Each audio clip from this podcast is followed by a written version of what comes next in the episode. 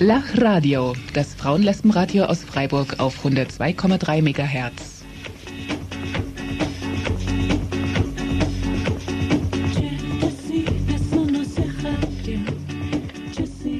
Herzlich willkommen bei La Radio und außerdem zu Soziale Bewegungen im Dialog. Eine Sendereihe, die sich auf die Spuren nach den sozialen Bewegungen nach 68 hier in der Regio macht. Zurzeit nimmt sie die feministische Bewegung unter die Lupe und ist deshalb heute zu Gast auf dem Sendeplatz von La Radio.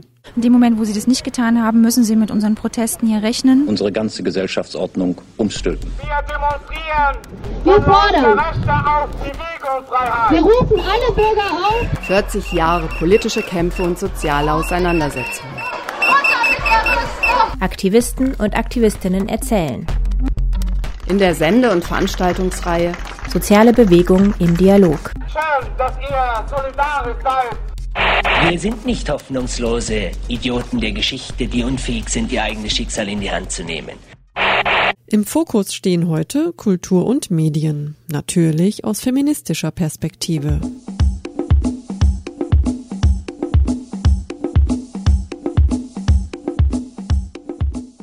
Bei nur acht von 360 Tages- und Wochenzeitungen sitzen in Deutschland Frauen im Chefinnensessel. Das sagt eine Studie des Europäischen Instituts für Gleichstellungsfragen im Jahr 2013. Untersuchungen haben außerdem mehrfach belegt, Frauenbilder beschränken sich in den Medien meist auf untergeordnete, bedienende, passive, schmückende, ästhetische oder aufreizende Rollen. Eine Korrelation zwischen der Unterrepräsentanz von Frauen in Chefredaktionen und der gängigen medialen Verarbeitung ihres Geschlechts kann dabei nicht nachgewiesen werden. Sicher aber ist, in gut 350 von 360 Fällen entscheidet ein Mann über Themen, Schwerpunkte und Meinungen und bestimmt damit maßgeblich mit, was wir als normal, erstrebenswert, relevant und wichtig empfinden. Wer die Macht über die Medien besitzt, besitzt Diskursmacht. Sich diese anzueignen war und ist bis heute Ziel feministischer Medien. In Freiburg gab und gibt es sie in unterschiedlichen Spielarten. Als Print, als Radio, mal offen, mal ideologisch festgelegt, oft politisch, aber auch kulturell. La Radio hat mit zwei Frauen vom Frauenlesben-Info diskutiert. Das gab's in den 90er Jahren auch auf Radio Dreieckland und sie haben einiges anders gemacht als La Radio. Noch davor, nämlich in den 80er Jahren, wollte die Freiburger Frauenzeitung Touch Me Ihaudi politisch wieder aufmischen. An eine sehr streitbare Zeitung erinnern sich Traute Hensch und ihre Katze Minka. Was für Medien gilt, gilt auch für die Kulturlandschaft. Wer sie beherrscht, beherrscht die Unterhaltungsmacht und bestimmt, was als gute Kunst und Kultur betrachtet werden darf. Dagegen wehrten sich in Freiburg gleich mehrere Gruppen. Eine davon veranstaltete in den 80ern die Frauenkulturtage, eine andere 2012 das erste Ladyfest. Die Organisatorinnen kommen hier und heute zu Wort.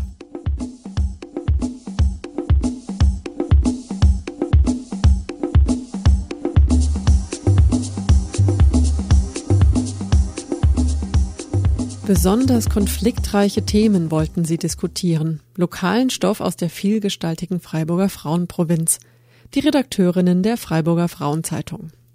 1982 bis 1990 gaben Feministinnen die Zeitung unter dem Titel Touch Me Ihaudi heraus und waren zu diesem Zeitpunkt eine der langlebigsten Frauenzeitungen der BRD. Minka, klein und dünn und kohlrabenschwarz, räkelt sich wohlig schnurrend auf dem Küchentisch.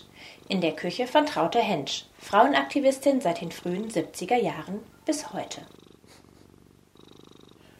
Neben Minka vergilbte Ausgaben der Freiburger Frauenzeitung Touch Me Ihaudi, die zwischen 1982 und 1990 in aufwendiger ehrenamtlicher Arbeit von Frauen aus der Bewegung herausgegeben wurde. Die ganzen acht Jahre war Traute dabei. Seit der Veranstaltung im Vierebahnhof über das Verhältnis von Frauenbewegung und Politik.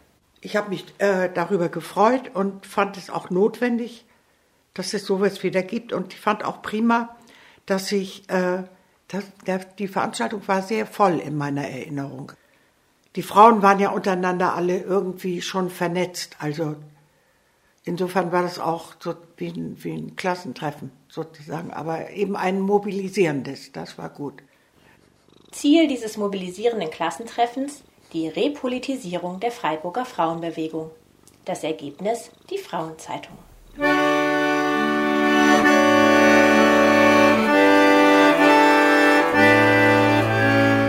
Es verbindet sich wohl auch die Hoffnung damit, neue Perspektiven für das eigene frauenbewegte Handeln zu entwickeln. Dazu reicht inzwischen vielen Frauen die Insider-Atmosphäre von Frauenzentrum, Frauenwohngemeinschaften nicht mehr. Sie wollen die Diskussion wieder offen und öffentlich führen.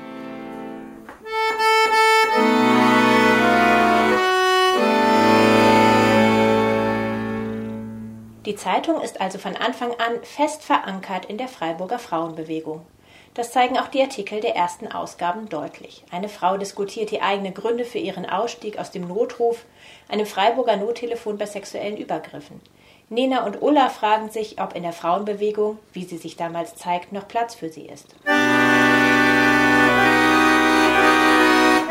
Zwei von uns, Traute und Nena, haben Kinder bekommen. Und das ist nun wirklich das Bemerkenswerteste, was wir in eigener Sache zu berichten haben. Ja, wir, ich meine, das Private haben wir damals, das war ja auch die Losung, das Private ist politisch oder so. Das haben wir, glaube ich, ernst gemeint und auch so empfunden oder so. Und ich weiß noch, es gab dann dieses Preisausschreiben, glaube ich, das äh, Nena und ich gemacht haben, um rauszukriegen, oder so eine Befragung, ein Test, wie man weiß, ob man eine gute Mutter wird oder eine schlechte Mutter wird. Und das Ergebnis war dann, zum Beispiel, ich war eine hervorragende Rabenmutter. Das war das Ergebnis und das fand ich richtig prima. Solche Sachen haben wir gemacht. Und das war auch eigentlich nicht nur witzig, es war, hat auch manches äh, geklärt. Die Redakteurinnen sind alle auch in anderen feministischen Projekten aktiv. Und die liefern auch die Themen für die Zeitung praktisch brachte, jede brachte irgendetwas rein. Ich brachte was von meinem Verlag, also von den programmatischen Geschichten rein. Sully und Carolina brachten ihre Erfahrungen im Stadtarchiv mit rein. Es gab kein Stichwort Frau, das musste man, also kilometerweise musste man Papiere durchackern, um überhaupt eine Frau zu finden. Es gab das als Stichwort nicht. Und das waren so unterschiedliche Geschichten, über die dann viel geredet worden ist. Und wichtig war auch die Auseinandersetzung mit den Linken, weil wir uns als links verstanden haben, aber zum Beispiel nicht organisiert waren und auch uns auf keinen Fall organisieren wollten. Um Pornografie haben wir uns auch sehr auseinandergesetzt. Ich erinnere, dass wir mal auf Demos dann gesagt haben, dann gehen wir eben in die Sexshops, die gab es noch. Also es gab an der am Amtsgericht auf der anderen Seite gab es so einen Laden, wo man eine Treppe runter oder zwei musste. Und da haben wir dann gesprüht.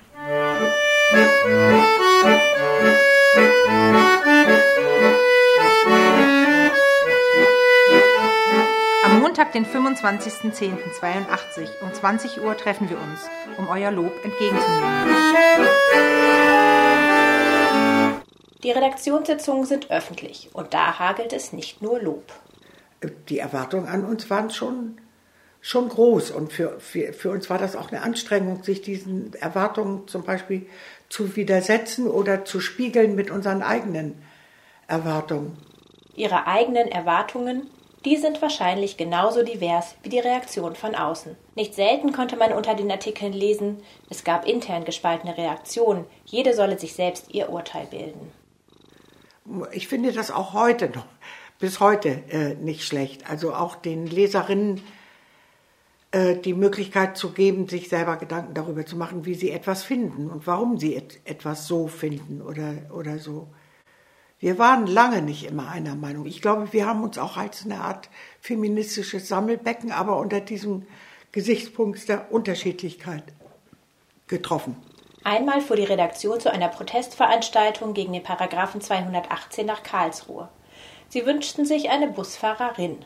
Aber gefahren hat sie dann ein Mann aus der linken Szene.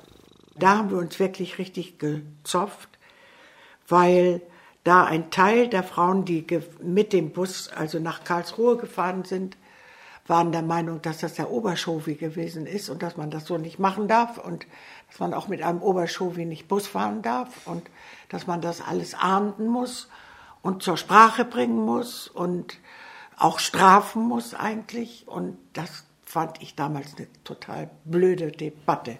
Eine blöde Debatte, die Traute trotzdem mitführte. Denn sie fand es gut, dass es klar war, dass wir die Differenzen äh, aushalten wollen, wollten. Also es, wir wollten die nicht unter den Tisch kehren. Das war sozusagen der Punkt und das war auch das Spannende an der Frauenzeitung.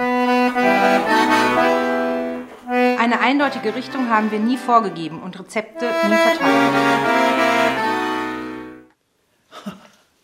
Ich sehe gerade auf Berichtigung. In unserer letzten Nummer hieß es fälschlich, die Immoralität der Astronautinnen gewährleistet, Pünktchen, Pünktchen, Pünktchen. Natürlich muss es heißen, die Immortalität. Wir bitten um Entschuldigung.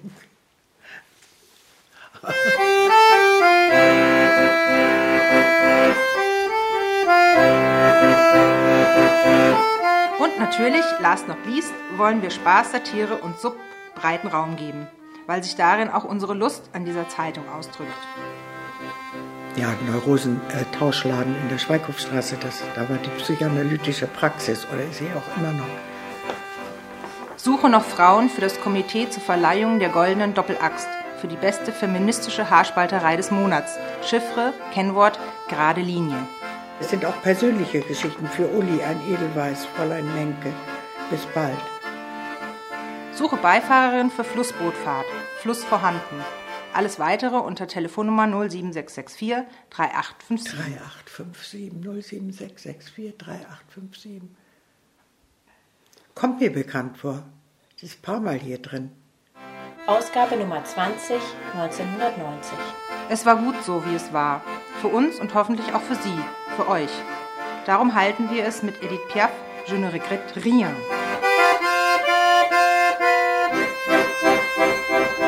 Ende.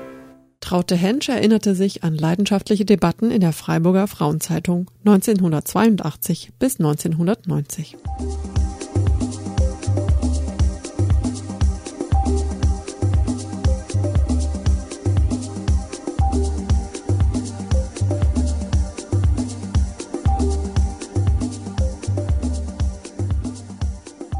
Frau sein allein ist bei uns Programm, sagt Eva von La Radio, dem Frauen-Lesben-Radio heute. Denn Frauenstimmen, Frauenthemen, Frauen als öffentliche Personen, die was zu sagen haben, sind unterrepräsentiert in der Medienlandschaft. Und? Also ich glaube, wir haben eben versucht, alle Themen tatsächlich als Frauenthemen zu sehen. Heißt es beim Frauen-Lesben-Info von Radio Dreieckland in den 90er Jahren, die jedes allgemeinpolitische Thema mit scharfen feministischen Messern sezierte. Beides feministische Radiosendungen auf gleicher UKW-Frequenz und doch auf unterschiedlichen Wellenlängen unterwegs. Ja, ich begrüße jetzt hier im Studio ähm, Birgit und Edith. Sie haben von 1992 an das Frauen-Lesben-Info bei Radio Dreieckland moderiert. Edith bis 1997 und Birgit bis ungefähr 2003. Und die Eva, die macht seit 2006 La Radio, das Frauen-Lesben-Radio, das autonome Frauen-Lesben-Radio auf der Frequenz von Radio Dreieckland. Edith, du warst die Initiatorin des Frauen-Lesben-Infos. Ähm, es gab damals eine Inforeihe, die von Montag bis Freitag jeden Tag lief, ähm, wo alle möglichen Themen behandelt wurden. Ich nehme an, dass da auch feministische Themen theoretisch Platz gehabt hätten. Ähm, es gab damals auch schon La Radio. Warum sollte es jetzt noch ein Frauen-Lesben-Info geben? Also bei mir persönlich war es so, dass ich zuerst in den gemischten Infos mitgearbeitet habe und erst über diesen Konflikt, dass sich das Frauenlesbenradio autonom erklärt hat und diese ganze Auseinandersetzung ich auf das Thema Feminismus gestoßen bin. Darüber, über diesen Konflikt habe ich verstanden, okay, ähm, so Sachen wie Sprachverhalten in Gruppen und Unwohlfühlen als Frau, das ist jetzt kein Einzelfall oder das ist jetzt nicht eine Geschichte von mir alleine und anderen individuellen Frauen, sondern das hat ein System, das sich dann Patriarchat nannte. Und ähm, darüber bin ich mit anderen Frauen und Lesben so in die Diskussion gekommen, zu sagen, Mensch, es wäre doch eigentlich auch richtig, sich dann auch autonom zu organisieren und eben nicht dieses Sprechgebaren in den Redaktionssitzungen mit den Männern zu haben. Ihr wart zwar Teil der Inforeihe, aber ihr wolltet von Anfang an nichts mit der Info-Gesamtredaktion zu tun haben. Wie habt ihr das durchgesetzt damals? Die Tagesinfos waren damals schon irrsinnig äh, zerstritten. Diese Redaktionssitzungen, Inforedaktionssitzungen waren überhaupt kein Spaß. Der Montag kämpfte gegen den Dienstag und so. war wirklich, wirklich schlimm. Und äh, wir haben einfach gesagt, da machen wir nicht mit. Und irgendwie war schon die Sensibilisierung so weit, so wenn so eine Frauengruppe sowas sagt, dann muss das so sein. Ähm, wurde einfach so geschluckt. Eva, zu dieser Sensibilisierung haben ja auch deine Vorgängerinnen ähm, irgendwie beigetragen. Also ihr seid ja eben tatsächlich keine Redaktion von Radio Dreieckland. Ihr seid ein autonomes Radio, was auf der Frequenz von Radio Dreieckland sendet. Und das ist das Resultat eben eines Sexismuskonflikts oder eines Sensibilisierungsprozesses, wie auch immer man das nennen will. Kannst du die Geschichte, auch wenn es vor deiner Zeit war, noch mal ganz kurz skizzieren? Ja, also was jetzt Edith auch gerade schon beschrieben hat, ich denke, das war bei für die La Radio Frauen, die haben das auch hier mitbekommen und gespürt im Radio. Und ähm, da gab es eben ganz besonders einen, einen Mann in der Musikredaktion, also ich glaube, detaillierter muss ich es jetzt nicht sagen, der wohl sehr auffällig war, also fast schon verhaltensgestört, würde ich sagen, in seiner Art und Weise, wie er hier äh, rum ja, sich verhalten hat und hat dann wohl einen sehr provokativen Flyer für seine Musiksendung produziert und hat dann, war dann so dumm, die Kopiervorlage dieses Flyers im Kopierer liegen zu lassen. Und darauf zu sehen ähm, war eine, eine Frau mit langen Lederstiefeln, Strapsen und Spitzenunterwäsche in Sadomaso-Pose und sie hat dann einer anderen Frau ins Gesicht getreten und hat dabei ganz laut den Vornamen dieses Redakteurs gerufen. Also völlig, bizarre, völlig bizarre äh, Flyer, man weiß gar nicht, was das sollte, aber also das war symptomatisch irgendwo auch für die Stimmung oder was hier so normal und selbstverständlich war. Und das, das Schlimme war ja eben, obwohl in den Statuten von Radio Dreikland Antisexismus steht und auch damals schon stand, dass es nicht wirklich geahndet wurde. Also da wurde dann ganz viel diskutiert und alle haben sich aufgeregt, aber dieser Mensch hat noch sehr viele Jahre hier weiter ganz unbehelligt senden dürfen. Und das war dann, denke ich, für meine Vorgängerin der, der Schlussstrich, also wo sie gesagt haben, nee, wir haben da keinen Bock mehr drauf. Aber das war natürlich nicht der einzige Vorfall, sondern so eine der Höhepunkt vielleicht oder das, was dann so als Mythos in der Erinnerung bleibt. Mhm. Ja.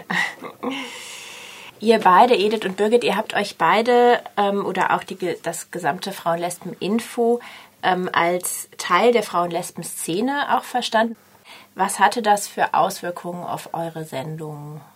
Also ich würde sagen, also wir haben eben eine, diese autonome Frauen-Lesben-Szene hat sich sozialrevolutionär verstanden, war, hat sich nicht nur für Frauenrechte oder sowas eingesetzt, sondern war insgesamt politisch aktiv in ganz vielen Feldern. Und ich glaube, dass wir mehr oder weniger zuerst ähm, das Radio als Sprachrohr benutzt haben für diese Bewegung. Das war eigentlich unser Ziel. Wir haben gesagt, wir machen ganz viel. Wir waren auch eine große Gruppe am Anfang, über zehn Frauen, die das gemacht haben. Und eigentlich haben wir so aus unseren politischen Aktionen raus, sind wir dann mittwochs ins Radio geeilt äh, und haben dazu Beiträge gemacht, die ganz klar das gut geheißen haben, was wir gedacht haben. So. Also ich denke, es war auch nicht so ein journalistischer Ansatz zu sagen, wir wollen jetzt das gut machen oder sowas, sondern wir waren Teil dieser Bewegung und fanden das dann die runde Sache, darüber auch zu berichten. Ich glaube, es hatte stellenweise durchaus die Auswirkung, dass es wie eine Art Hofberichterstattung für die Szene war. Und das würde ich im Nachhinein auch kritisch sehen. Wir haben uns in der Zeit aber auch entwickelt und immer mehr uns gefragt, wollen die Leute das eigentlich überhaupt, dass wir ihnen genau sagen, was sie denken sollen oder wäre es nicht besser? Wir würden ein bisschen objektiver berichten und dann können die Hörerinnen selbst entscheiden, was sie gut finden. Diese Diskussionen gab es und irgendwann hat sich das auch dahin entwickelt, aber am Anfang ganz sicher nicht. Also ihr fühltet euch einer ganz bestimmt, nämlich der autonomen Frauenlesbenbewegung ähm, zugehörig damals. Ja. Ähm, ihr hattet auch, äh, ein wichtiger Bezugspunkt damals war auch die Rote Zora. Ein feministischer Zweig vielleicht, wenn, äh, wenn man das so nennen kann, von den revolutionären Zellen. Wie hat es damals in euren Radiosendungen eine Rolle gespielt. Es gab halt verschiedene Anschläge von der Roten Zora damals, zum Beispiel auf diese Adler-Bekleidungsgeschäfte, auf alles mögliche andere auch. Und man muss vielleicht sagen, dass die revolutionären Zellen und die Rote Zora anders als die RAF früher keine derartige Untergrundbewegung waren, sondern sie haben immer die Berührung zu den sozialrevolutionären Bewegungen gesucht und haben auch äh, alle möglichen langen äh, Verlautbarungen veröffentlicht, die wir fast immer vorgelesen haben. Aber und sie hatten das klare ähm, Einverständnis, dass sie keine Menschen schädigen, dass sie keine Anschläge machen, in denen Menschen zu Schaden kommen können. Und das haben sie auch nicht gemacht. Mhm. Ja, für uns, glaube ich, war das schon so ein Punkt eben, wo, wo starke Zeichen gesetzt wurden. Und ich fand es damals, damals uneingeschränkt gut. Also ich habe mich da positiv drauf bezogen. Weil wir auch gesagt haben, es geht nicht nur um die Befreiung von Frauen, es geht um viel mehr. Also sowas wie ein Unterdrückungssystem wie Kapitalismus oder Rassismus müssen wir auch mitdenken. Und es lässt sich vielleicht am besten beschreiben mit dem Satz der Autorin Ingrid Strobel, die sagte, Frau sein allein ist kein Programm. Das fand ich sehr griffig damals. Eva, wie ist es äh, bei euch heute? Du bist äh, jetzt seit neun Jahren dabei bei La Radio. Seitdem gibt es jetzt auch nicht mehr so eine wahnsinnig starke feministische Bewegung, wie es das äh, vielleicht äh, Anfang der 90er Jahre noch gegeben hat. Aber fühlt ihr euch trotzdem irgendwie einer bestimmten feministischen Bewegung oder Szene zugehörig? Ich wollte jetzt gerade anknüpfen und sagen, Frau sein allein ist bei uns Programm. In meiner Wahrnehmung gab es diese Szene, ja, wie, wie, ihr sie beschrieben habt, gab es die einfach nicht mehr oder ich konnte die ja. nicht fassen und greifen und Klar. ihr bestätigt das ja auch. Insofern ist die Frage sehr schwer zu beantworten, ob und welcher Szene wir uns zugehörig fühlen. Also ich könnte jetzt gar nicht fünf verschiedene Szenen aufzählen und sagen, also grundsätzlich klar, also fallen dann so Begriffe wie die queer-feministische Szene und Popfeminismus und das ist jetzt der letzte Schrei und da, damit können wir uns identifizieren. Das ist der neue junge Feminismus und Hashtag Aufschrei und all diese Dinge, die man jetzt so kennt, Missy Magazin, ja, also das sind so die die Medien, die Organe, wo wir uns auch positiv drauf beziehen. Und wenn das eine Szene ist, dann würde ich sagen, gehören wir dieses, dieser Szene an.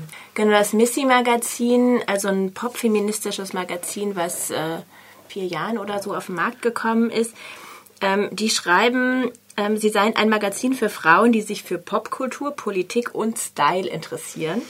Ähm, also vielleicht eher ein ja, lustvollerer oder unterhaltenderer Ansatz von Feminismus. Würdest du das auch für La Radio so unterschreiben?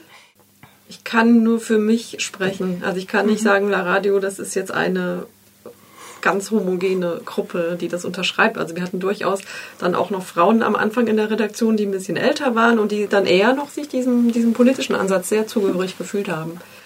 Du hast auch ähm, viel feministische Musik zum Beispiel eingebracht bei La Radio. Ist es so ein, ist es so dein persönliches Steckenpferd oder kann man das auch als so ein Trend bezeichnen?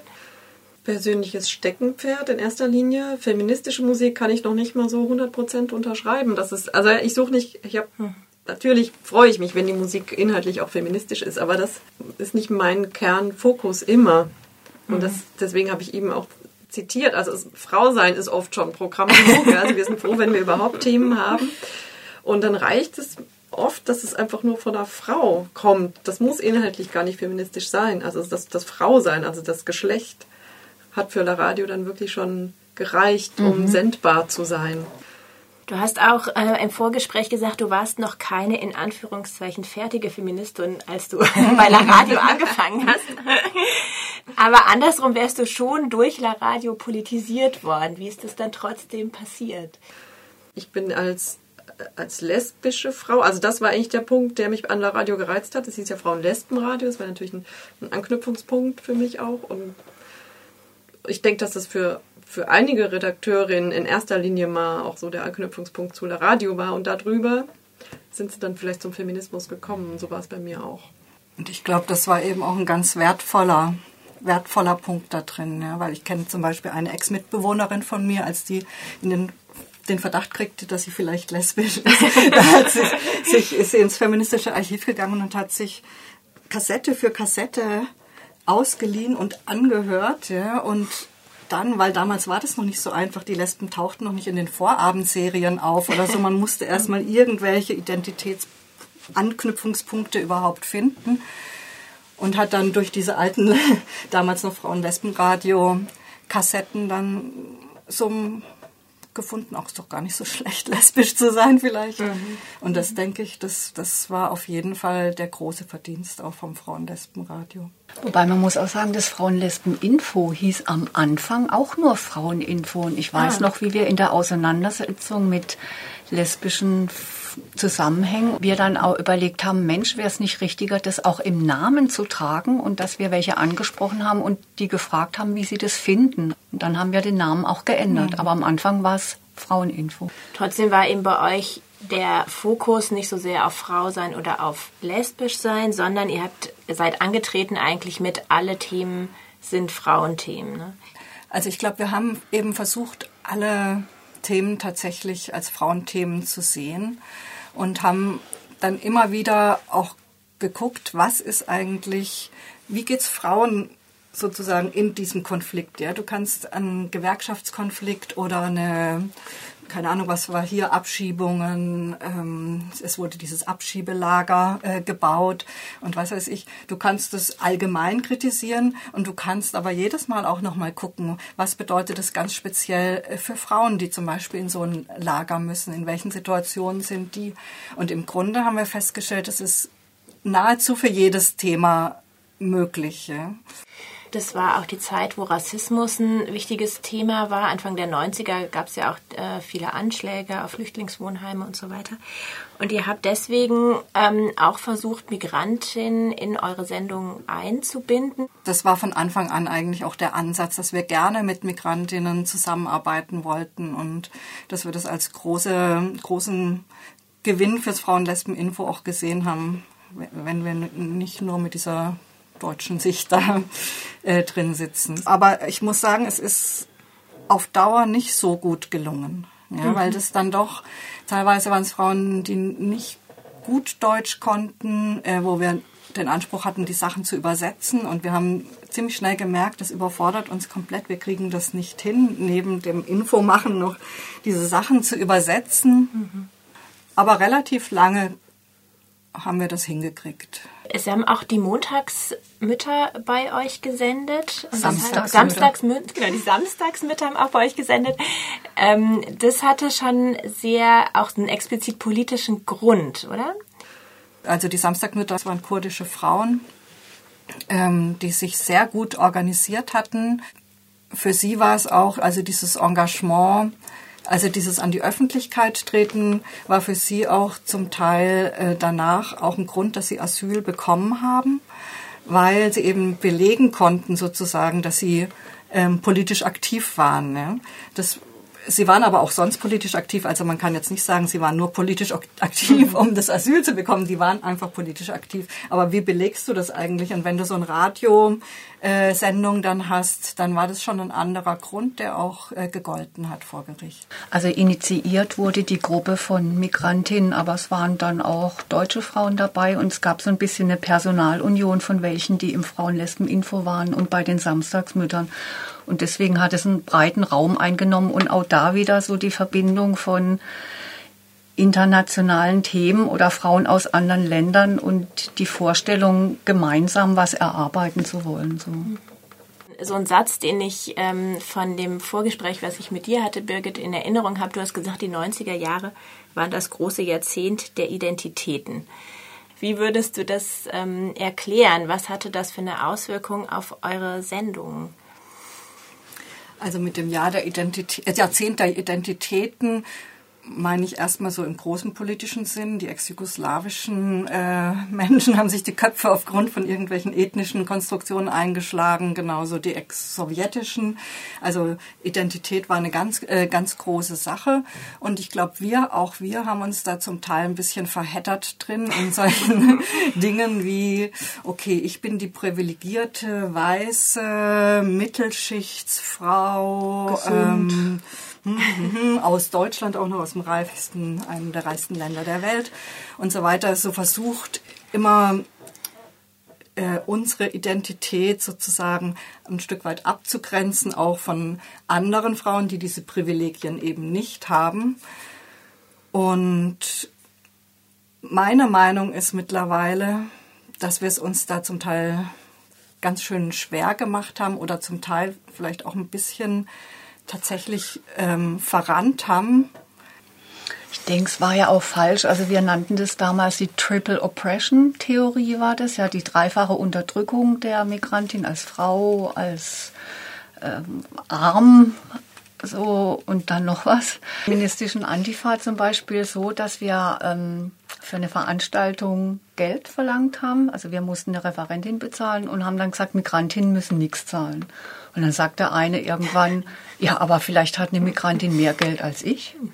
So, und da fing es auch an, das zu hinterfragen, zu sagen, ja, nee, also das stimmt alles nicht so, dass da eine Linie sozusagen bergab geht, sondern da gibt es ganz viel Widersprüche, ja. Und äh, und auch eben so Dinge, dass sich irgendwelche Ureinwohner aus äh, USA oder aus Südamerika oder so gefunden haben als Ureinwohner und dann ähm, äh, Unterstützung dieser Identitätsbildung auch hatten, ja, und grundsätzlich die Guten waren.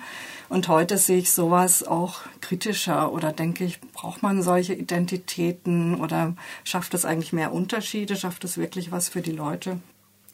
Ihr habt jetzt äh, viel, viele Dinge auch gesagt, die ihr heute kritisch seht. ähm, vielleicht zum Schluss. Ähm, worauf seid ihr besonders stolz, was ihr in dieser Serie gemacht habt? Also ich würde sagen, wir haben jede Menge Erfolge zu verzeichnen, aber das kann ich erst heute sagen. 1995 hätte ich gesagt, nur Frust, nur schlecht, nur nichts verändert oder so das Thema sexualisierte Gewalt an Mädchen oder Frauen. Anfang der 90er Jahre bist du als hysterisch verschrien worden, wenn du sowas behauptest. Kindern wurde das nicht geglaubt. Da hieß es ja, die sind halt fantasiereich oder haben irgendeinen Film gesehen oder so. Heute ist man da sehr viel sensibler für dieses Thema, absolut. Ne? Oder auch diese Veränderung der Sprache. Bei uns war das ganz stark zu sagen, Hörer und Hörerinnen. Ähm, bis irgendwann selbst der Oberbürgermeister von Bürger und Bürgerinnen sprach oder so. Das war Anfang der 90er absolut kein Thema. Ne?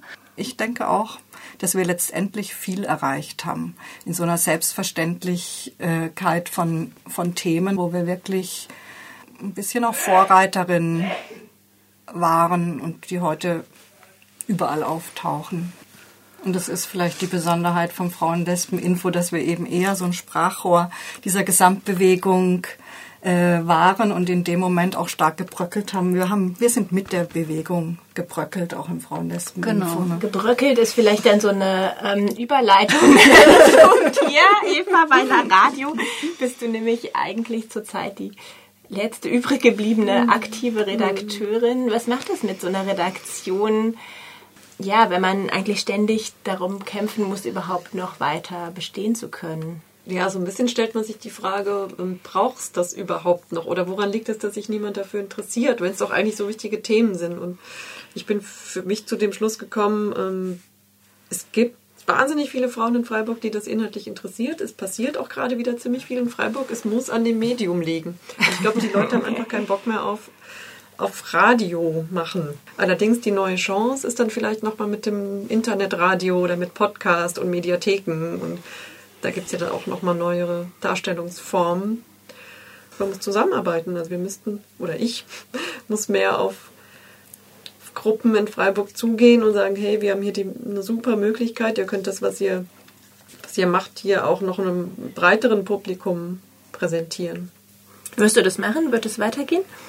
Ja, La Radio wird nicht sterben. Eva, Edith und Birgit über Irrtümer und große Erfolge feministischer Radiogeschichte bei Radio Dreieckland. Weißt du, ich möchte mal so wohnen, in einem Haus in der Stadt mit Gärten und Balkonen und einem Ententeich gleich neben der Garage und eine Gästesuite auf oberster Etage.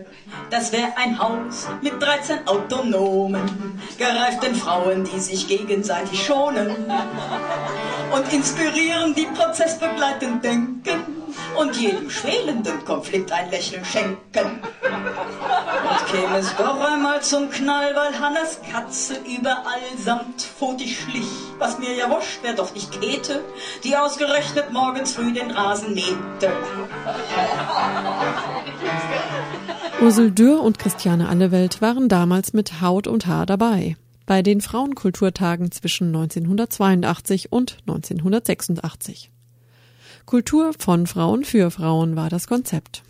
Ursel und Christiane erinnern sich gerne an die selbstausbeuterische, aber vor allem lustvolle Zeit, als die Wurst noch Würstin hieß. Ursel Dürr und Christiane Allewelt. Ihr seid hier, um, um mir ein bisschen was zu erzählen, und zwar von den Frauenkulturtagen. 1982 bis 1986. In der Zeit wart ihr aktiv viermal, beteiligt. Genau, hätten wir viermal die Frauenkulturtage organisiert und durchgeführt. Frauenkulturtage, was ist das? Das Frauenkulturtage, das ja, das ist eigentlich mh, eine Veranstaltung für Frauen mit Frauenkultur aus den verschiedenen Gebieten, aus den verschiedenen Gebieten von Tanz, Mischtheater, über Filme, Lesungen. Das war eigentlich so das Sammelsurium, Festivitäten, das war natürlich auch dabei, Bands hatten wir, war alles Mögliche. Ne? Also das ist eine ganz große Vielfalt an äh, Frauenkultur. Hatten wir die Gelegenheit geboten, einerseits die Frauen, dass sie sich ausdrücken, dass sie sich ausprobieren und dass sie sich vor ausschließlich vor weiblichem Publikum präsentieren. Hm. Das war eigentlich die, unsere Idee. Ne? Also von Frauen für Frauen. Von Frauen für Frauen, ja. ja. Mhm. Und war die Zielgruppe dann eher die Frauen, die dann quasi sich präsentieren oder ihre Kunst darstellen möchten? Oder umgekehrt war die Zielgruppe quasi die, ja, die, die gemeine Freiburger Feministin, der man mal was Kulturelles, Schönes bieten wollte? Oder also, was war so ein bisschen. Ja, Schwerpunkt Mutter waren sicher die Freiburgerinnen, den Freiburger Frauen. Und zwar über die Grenzen des damals bestehenden Frauenzentrums hinaus, auch in neutralen, sagen wir mal Anführungszeichen, neutralen Räumen, die Möglichkeit zu bieten, sich zu treffen, auszutauschen. Und die, die, ich, die Veranstaltungen selber, ich glaube, die waren so ein bisschen der An Aufhänger. Aber sie waren nicht, nicht der Mm-mm. Schwerpunkt. Mm-mm. Schwerpunkt war da die, die das, Treff, das ja. Treffen. Das Treffen und das Publikum, ja. ja. Der Austausch. Also für die, für die ja. Frauen eigentlich etwas zu bieten, Kunst sich anzugucken, also Filme mit einem Bezug auf im weitesten Sinne Feminismus, noch nicht mal, mhm. da sind ja so Am Sachen wie Geierwalli gelaufen, ähm, also wo einem, wo einem Spaß machte. Mhm. Ne? Ich mhm. glaube, der Spaßfaktor ist eigentlich ein ganz, ganz wichtiger gewesen. Und dann die Verbindung herzustellen zwischen vielleicht etwas ernsteren Themen, mhm. leichteren Themen, aber vor allen Dingen für die, für die Frauen irgendein Event, mhm. täte man heute sagen. Mhm. Ja? Ja, die Idee ist ja eigentlich gar nicht so äh, speziell geboren worden, dass man gesagt hat, wir wollen jetzt Kultur machen für Frauen und das über mehrere Tage in mehreren Räumen, sondern es war einfach die Idee, auch von Berlin oder Bremen hatten wir das damals mitgebracht. Ne? Da, da waren die Veranstaltungen ja viel, viel größer. Und dass wir hier in Freiburg auch mal ausschließlich für Frauen, für von Frauen für Frauen etwas machen. Da wollten wir eigentlich, und das war so, das war der Anfang so. Und dann ging das erst, dann hatten wir erst reflektiert, was wollen wir damit. Ne? Sondern das war eigentlich so ein bisschen so mal zu sagen, okay, da, da die feministische Bewegung war im Norden in Berlin viel größer als bei uns. Ne? Weil wir hatten so verschiedene kleine Gruppen, die war viel verbreiteter, die hatten viel vielfältiger ein großes Spektrum. Und dann hatten wir gesagt, wir wollen das hier auch machen. Und damals war alles, was für Frauen war, konzentriert aufs Frauenzentrum. Genau, ja. Es gab jenseits der Grenzen Luisenstraße praktisch gar nichts. Ja, das klang eben schon ein bisschen bei dir so an. Ihr wolltet mhm. im neutralen Raum oder ja. mal in einem anderen Raum. Mhm. Da wäre meine Frage jetzt gewesen. Also was mhm. war an der Luisenstraße problematisch oder? Problematisch war gar nichts, aber man war, war man, man war viel zu stark nur für sich. Es waren immer mhm. dieselben. Und wenn man, was ja auch die, die, das Konzept war, mal nach außen gehen mhm. wollte, auch mal Frauen, die vielleicht ähm, Berührungsängste hatten mit dem Begriff Frauenzentrum, die ja, die sich vielleicht wirklich auf neutralem Boden das mal angucken wollten in einer Menge, wo man sie nicht identifizieren mhm. kann. Mhm. Und wir haben ja auch, wir haben ja eigentlich auch immer ganz ganz bewusst von Frauenkulturtagen Mhm. gesprochen und das Wort lesbisch überhaupt nicht in den Mund genommen, obwohl Mhm. alle die Organisatorinnen lesbisch waren und Mhm, die mhm, meisten, wir waren fast gemischt. alle. Wir waren gemischt. Ja, Die waren, das waren schon, das waren Anfang? Feministinnen, ja, das war auch am Anfang, waren schon auch Frauen. Also Es waren vornehmlich Lesben. Und, aber es waren einzelne Frauen, die auch nicht Mhm. in Frauenbeziehung gelebt haben. Ne? Ja. Hm. Aber was wir auch wollten, natürlich eine breite Öffentlichkeit. Wir wollten raus aus dem Frauenzentrum und ein, einfach in, in, in Räumlichkeiten gehen wie Vierebahnhof. Dann hatten wir noch Greta, nee, das war die Habsburger Fabrik. Und da war natürlich Die noch katholische Fachhochschule. Genau, die katholische Fachhochschule und auch eine normale Kneipe, das die in der Klangerstraße war, die Hex. Wir wollten einfach an den verschiedenen Orten einfach Frauenkultur Mhm. präsentieren. Also Räume schaffen. Räume schaffen, genau, Mhm. gen- genau. Ging das Mhm. Konzept auf? Ja, ja, wir waren zwar sehr naiv, ne? wir hatten ja eine Nullfinanzierung, ne? also wir hatten uns die Finanzierungsfrage äh, zwar schon gestellt, ja, das werden, müssten wir einnehmen, das haben also Ausgaben, Einnahme Gegenüberstellung, aber wir hatten Nullfinanzierung vorher, ne? also das war schon und das Konzept auch von dem her, erstens finanziell ging es auf und dann ging es auch vom Publikum auf. Das heißt, da kamen ja dann nicht nur Frauen, die sich selbst als Feministin verstanden haben. Vermutlich nicht, Mhm. nein. Also wir haben das, also ich glaube, es war wei- weit darüber Mhm. hinaus. Und Also trotzdem war eure Message ja schon feministisch irgendwo, ne? Ja. oder die Ja. Inhalte. Also Ja, das ist das ja dann das Spannende. klar. Kann man die abholen und, Ja. und nehmen die was Mhm. mit? Ich denke, es war natürlich auch eine Zeit, in der es nicht viele Angebote gab. Mhm, mhm. Und das heißt, äh, da sind da sind zum Teil ein, ein halber Bus aus Straßburg gekommen von Frauen, weil das da es gab nichts. Mhm. Also Bei wir hatten einen relativ weiten ein rela- relativ weites Einzugsgebiet Mhm. und eben deshalb jetzt ist es vielleicht eher ein gesättigtes äh, Publikum eher, dass man sagt, okay, es gibt relativ viele Angebote, ich kann mir das auswählen. Hier war es wie das Einzige Mhm. im Umkreis von, von Im Sü genau, in Baden war es wirklich das Einzige. Es gab noch dann in Stuttgart Sarah Kultur Café, das war das. Aber sonst gab es in Baden-Württemberg eigentlich wirklich, gab es nichts. Hm. Und da hatten wir schon wirklich was ein großes, ich würde sagen, hatten wir schon eine ganz große Idee einfach verwirklicht. Mhm. Das ist uns gelungen, ja. Wenn man einer jungen Person von heute aus den 70er, 80er Jahren erzählt vom Feminismus, hat die ja schon sehr schnell eben so eine so ein Mhm. Klischeebild, also Mhm. eben so diesen, weiß nicht, diesen alten Emma-Feminismus oder eben, man Mhm. stellt es sich irgendwie als homogene, Mhm. schon einigermaßen homogene Gruppe vor, was ja in, Mhm. in sozialen Bewegungen häufig der Fall ist. Mhm. Also auch jetzt ästhetisch und Mhm. was gefällt einem, welche Bücher liest man, wie homogen die war eure Gruppe. Ob man da eine bestimmte, eine bestimmte feministische Idee Mhm. hatte, glaube ich Das- eigentlich ja, eher nicht. Es war, mhm. Es also war- das Bündelnde war einfach nur wirklich ganz, ganz auf dem untersten Niveau, kann man sagen, etwas mit Bezug auf, also ein, ein anderes, vielleicht ein alternatives Programm zu machen oder? Wo dann, wo dann wirklich sagst, okay, allein dadurch, dass es nur für Frauen ist, dass sich auch die Frauen ganz anders vielleicht äh, präsentieren können während so einem Theaterstück. Mhm. Also es waren ja auch Theater oder Tanztheater da, die das vielleicht vor einem gemischten Publikum so nicht hätten äh, zeigen wollen. In dem Sinne hat es keinen Überbau, oder politisch?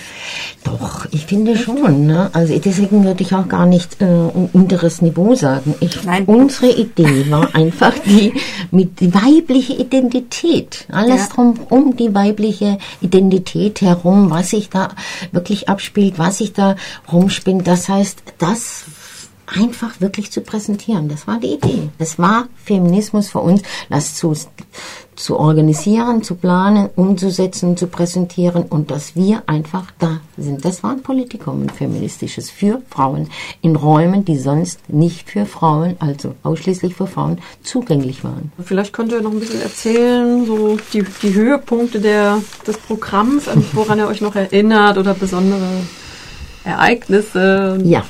Gute Diskussionen, überraschende Effekte, Prominente, die dann aus Berlin oder von weit angereist sind, extra für euch und, und die dann Mhm. auch wahnsinnig viele Leute gezogen haben vielleicht, die ich jetzt nicht kenne.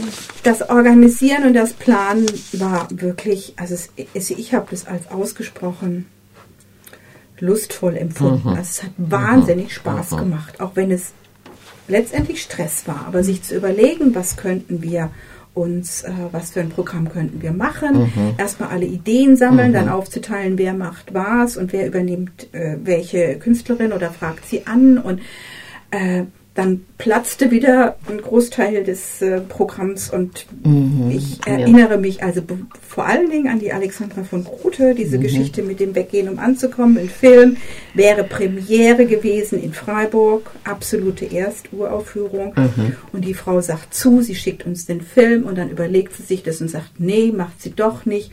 Also für ein rein weibliches Publikum würde sie diesen Film nicht zeigen wollen. Sie möchte lieber ins kommerzielle Kino. Aha. Und das waren also Aha. so Sachen, wo. Aber uns gestoßen. hat das so zusammengeschweißt, Mhm. diese eine Geschichte. Mhm. Und da gab es nochmal, wir hatten Elke Heidenreich ange, angeschrieben, das weiß ich Für auch eine noch. Lesung? Für eine Lesung, ja genau. Und die hat ja auch absolut sofort abgesagt, ne? Und die war brüskiert, dass wir auf die Idee kommen, also, Also dass sie sie quasi vor in die feministische Schublade zu stecken. Genau, in die, genau. Ne? Dass wir überhaupt auf die Idee kommen auch, dass sie Ja. vor weiblichem Publikum nur ist. Und da waren, das war schon sehr brüskierend. Da waren wir schon also vom Kopf gestoßen, mit welcher Vehemenz das auch damals kam. Ne? Highlight war schon also das Frauenfest von beim der erste Kulturtage mit Lesbeton aus Berlin. Das war schon ein gewisses Highlight. Weil die hatten schon einen Ruf, die hatten einen Namen und äh, dann war noch, wie hieß die Clownin? Ja, die Hudder. Die war auch, das war auch ein Highlight. Dann hatten wir ein Hi Das Highlight. sind aber dann auch so Glücksmomente, wenn das die war, ihnen zusagen. Ja, ne? Also die, zu, die kam auch. Die hat Die sich unglaublich gefreut ne, und hatte wirklich auch toll. Wir haben, wir haben einige Sachen. Wir haben immer, es war immer eigentlich so ein Wechsel zwischen bekannteren Künstlerinnen, äh, also die Gruppe aus Oba zum Beispiel, die waren also ziemlich bekannt damals Mhm. schon, die aus London kamen. Oder die Motte, ja, Figurentheater. auch aus Bremen, genau. Ja. Also Frauen, die außerhalb kamen oder von weiter angereist waren ähm, und das dann gemischt mit völlig namenlosen Künstlerinnen, die, die auch wir nicht kannten, von denen wir einfach nur hoffen mussten, dass sie es können. Vielleicht nochmal ein bisschen zur Form, zur Ästhetik. Mhm. Ich versuche das gerade so zu sortieren. Also es gab viel Theater, viel mit Körper, nehme ich Mhm. an. Musik natürlich, ähm, Lesungen, Mhm. Und Filme. Filme. Musik, welche Richtung ist das dann? Das war Rock, Ober. Ober das war ein klarer feministischer Bezug. Das ist Genau, eine- das waren feministische Lieder, Carolina mit politischen Liedern. Die haben halt Musik gemacht, wo man ein Fest drauf machen konnte. Das war Mhm. kein Konzert. Also diese. Lesbeton Mhm. außerhalb Mhm. und diese Girly Band aus Basel, von der ich nicht mehr weiß, wie sie heißen, weil die ja so eingesprungen Mhm. waren. Und ich war also, weiß nicht, wie viele Stunden beschäftigt, überhaupt einen Ersatz zu finden. Also ich habe null Ahnung, wie die Mhm. hießen, die haben aber sehr gute Musik gemacht. Mhm. Das war wirklich für ein Fest. Mhm. Ne? Also wo die Frauen auch drauf tanzen konnten. Gab es irgendwas, was damals total äh, hip und in war? Jetzt mal so rumgefragt. Also irgendeine Kunstform, die gerade irgendwie neu war und die man dann da ausprobieren konnte. Also ausprobieren nicht, aber dass sich Frauen sich präsentieren. Wie gesagt, das, Das war die neu. Tanzimprovisation. Das war das überhaupt Frauenkultur, ganz genau. bewusst zu sagen, Ja. ich mache jetzt Ja. ein Konzerten für eine Frau. Das war, Mhm. das war's. Ja, das war schon- Das war sowas schon- von ja. besonders. Ja. Mhm. Oder auch im Theaterstück, wo ich sage, Mhm. ich mache ein Theaterstück und sind nur Mhm. Frauen im Publikum. Mhm. Das war, das war Ausschließlich letztendlich. Frauen. Ja. Wie war die Stimmung? Also die muss ja schon außergewöhnlich gewesen sein. Es war leicht, es war entspannt, es war freudig, es, es war so wie so eine kleine Aufbruchstimmung. Nicht so ein kleines, sondern es war Ja, auch dieser unsägliche war- Raum in der katholischen Fachhochschule, das Mhm. ist ja wirklich, also Ja. jede Fabrikhalle ist Mhm. irgendwie angenehmer. Da Mhm. haben wir uns irrsinnig Mühe gegeben, Ja. immer den einigermaßen zu dekorieren. Wenn der mal voll war, Mhm. dann hat man es nicht mehr gesehen. Mhm. Aber so die ersten, die kamen, kamen, die dass sie nicht das Gefühl hatten, also ich komme hier so in Ja. so einen alten Bunker. Ja. Die Abwesenheit von Männern, was hat die ausgemacht? Das hat, ähm, ähm, glaube ich, schon ganz wesentlich zur, zu dieser entspannten Atmosphäre beigetragen, weil es ähm, in, in, in dem Punkt auch keine Diskussion unter den Frauen gab. Oder diese, diese also auch diese Zeit außerhalb von Alltag wird da ja da bestärkt. Ne? Dass man irgendwo hinkommt und du weißt, es ist keine Alltagssituation, sondern es ist eine besondere. Mhm. Ich kannte damals eine, eine Frau, die mit einem Metzger verheiratet war und der hat, und da haben wir extra Würste bestellt und haben gesagt, wir möchten, dass die kreisrund sind. Weil das als, als noch ein Fragezeichen draus Also kein Phallus-Symbol oder ja, genau. Ja, das haben wir wirklich, der hat uns da hunderte von diesen ja. kreisrunden Würstinnen gemacht ja. und wir hatten Spezialwürstinnen, die auch noch, ja. Es war allein diese, dieses ja. Ding zu planen, mhm. hat das hat zu so viel Gelächter. Ja, so lang, wir hatten einfach Spaß, ne? Das war so. Also wir wollten einfach, eigentlich wollten wir die Würste so als Frauenzeichen und das ging nicht. Dann hatten wir uns dann auf diese, äh, auf das geeignet, dass wir sagten, okay, dann geht das Kreuz nicht, aber wenigstens der Kreuz. Und das ist auch nicht politisch korrekt, ne, heute. Nee, natürlich aus Fleisch, aus toten Nein, Nein, das ist, also das war alles nicht, das gab das vegan. Genau, ja. das klar, die ja, Diskussion meine, war nicht da hätte, da. Das hätte uns überfordert, wenn wir da äh, noch eine Küche hätten anbieten wollen. Für solche Fälle gehen wir in Seminare und raufen uns gewaltfrei zugewandt die Haare. Das ist für Bildungshäuser überaus gedeihlich. Ein neues Business mit Zukunft, aber freilich sind wir allesamt nicht sonderlich vermögend. Dieser Umstand ist alleine schon erregend. Ach du Schreck, wenn eine mehr hat als die andere, kommt die Meute damit gar nicht gut zurande. Gibt es dann mal wieder Stress, weil irgendeine dies und das nicht ganz so sieht, wie eine andere es gern hätte, dann ist die eine doof, die andere ist die nette.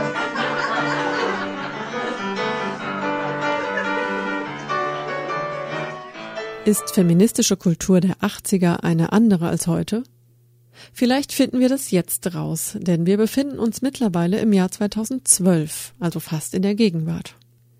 Es sollte in der feministischen Kulturlandschaft Freiburgs in jenem Jahr eine Premiere geben, das erste Freiburger Ladyfest. Das erste Ladyfest überhaupt fand in Amerika in Olympia bereits im Jahr 2000 statt. Frauen und Transmenschen organisierten ein mehrtägiges Kulturevent mit dem Ziel, der Unterrepräsentation von Frauen und Mädchen innerhalb der Popkultur entgegenzutreten. Katharina Schneiderberg vom Orga-Team Freiburg erinnert sich. I am what I am. I am my own special creation.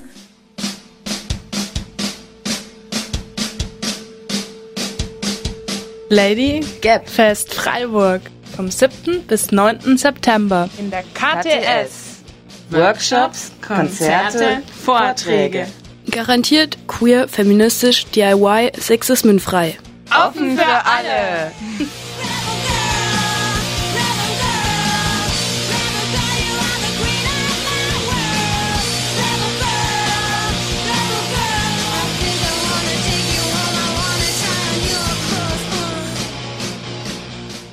Lady Gapfest Freiburg. Ladyfest Freiburg.blogspot.de Katharina, schön, dass du hier bist. Leider alleine. Deine Mitstreiterinnen sind alle verschollen in Urlaub ausgewandert. Und ihr habt 2012 im September das erste Ladyfest in Freiburg veranstaltet. Ja, genau. Das war toll. Wieso, weshalb, warum? Wie kam es dazu? Ähm, eigentlich war erstmal so die Idee, dass wir uns ähm, quasi, dass wir ein Fest feiern wollen nach unseren Vorstellungen. Wer sind wir?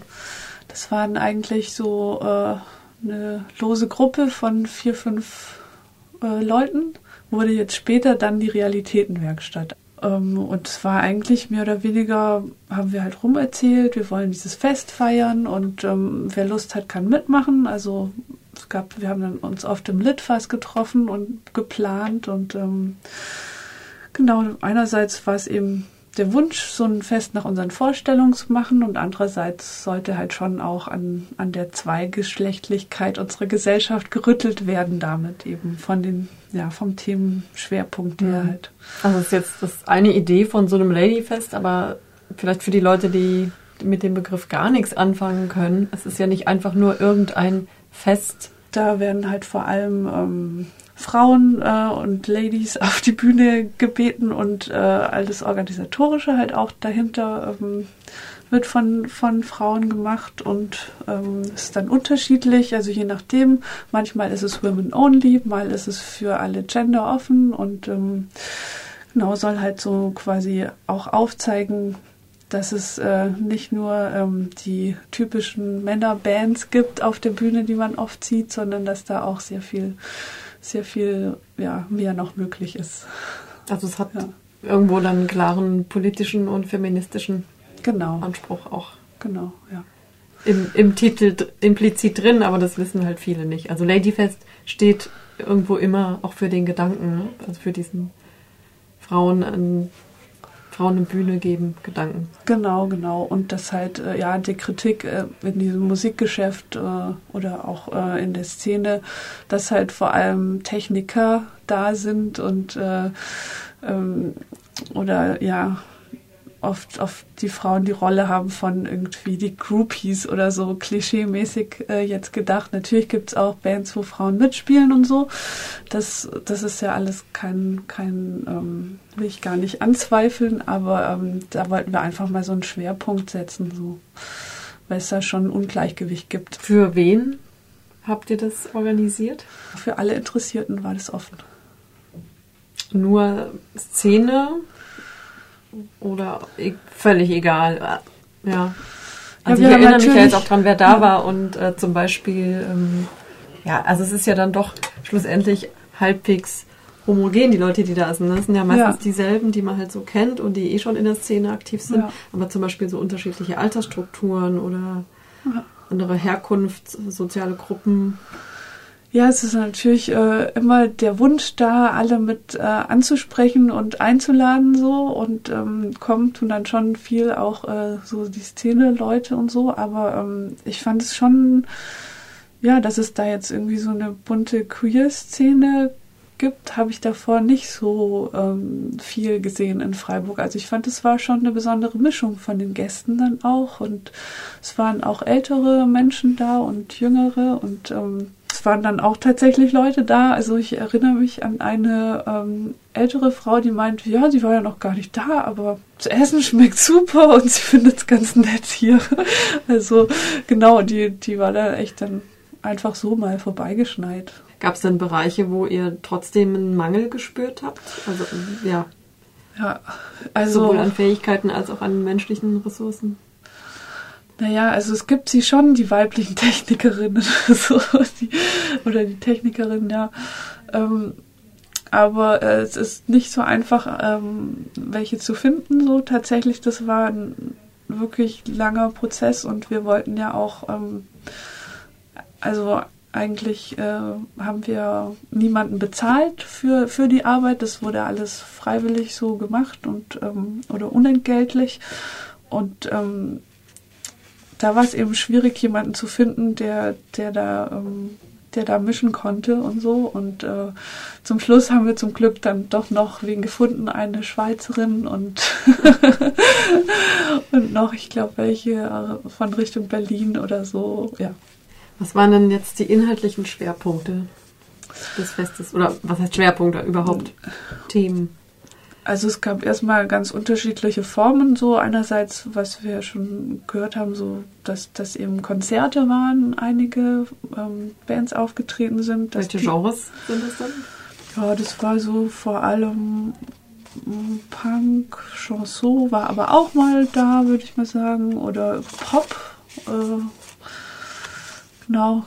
Und auch ähm, ja, Remixes von, von Lieblingsliedern einfach nur. Ähm, also recht breit gestreut, würde ich sagen. Äh, Kumbia, so ganz schön, ganz schön gemischt. Zum anderen gab es aber auch viele Workshops. Und die waren auch äh, recht unterschiedlich. Da gab es zum Beispiel den ähm, Workshop, wo der Hammer hängt, handwerkliche Grundlagen in einem antisexistischen Umfeld lernen, so äh, fand ich auch ganz super, war auch äh, schön besucht, wo dann ja geschweißt und äh, mit der Kreissäge hantiert wurde und so. Ähm, oder auch den Schreiworkshop, da hat es dann plötzlich irgendwoher ganz laut äh, haben Leute geschrien und ich wusste erst nicht so recht, was ist jetzt los, aber dann ging eben der das Einschreien los für den Workshop, die dann auch ähm, noch eine Aktion in der Öffentlichkeit gemacht haben, wo dann einfach ähm, genau in der Kajo geschrien wurde. Gab aber auch ja Diskussionen zum, zum Thema ja, Erfahrungsaustausch ähm, für verschiedene Aktive in Musikszenen zum Thema Sexismus und wie damit umgegangen wurde oder auch ähm, zur Beziehungsanarchie. Eine Lesung gab es noch, also es war wirklich ein ganz bunt gemischtes Programm. Wie hoch war euch dann auch dieser politische Anspruch wirklich, dieser ernsthafte feministische Anspruch dahinter? Da ging es einfach nur darum, jetzt zwei Tage Spaß zu haben und lustige Sachen zu machen. Ja, da fällt es mir jetzt voll schwer, für die ganze Gruppe zu sprechen, weil wir tatsächlich da kein irgendwie so ein Papier haben, wo wir das so festgehalten haben, so ein Selbstverständnis oder so. Ähm, es ging aber schon halt ähm, eher so darum, dass man halt bei sich selber vor allem auch anfängt und schaut, was kann ich denn machen und ähm, wie kann ich Dinge verändern? Wozu ist Kultur deiner Meinung nach da in der Lage? Naja, kann schon auf jeden Fall Ideengeber sein, so für, für andere, für andere Denkweisen und ähm, auch mal einfach, äh, weiß nicht, mich hat zum Beispiel, mich haben so die, die Konzerte echt umgehauen und die Stimmung da und es war einfach irgendwie ein anderes Fest, so, ne? Als wie dort sonst stattfindet. Also so habe ich empfunden. Ja.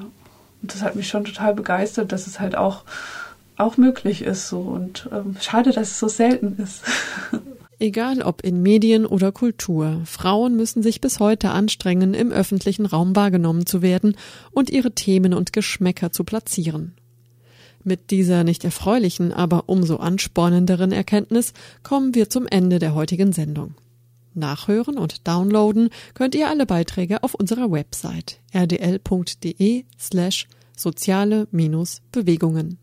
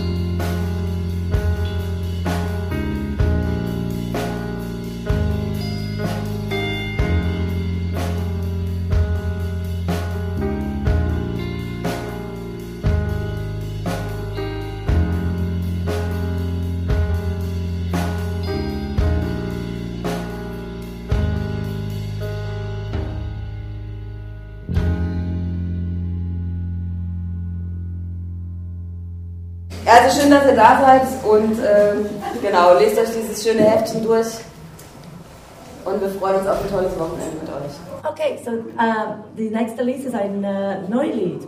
Ich habe geschrieben und es ist das erste Mal, ich habe es uh, gespielt. So. Okay. Und uh, es ist über Graffiti.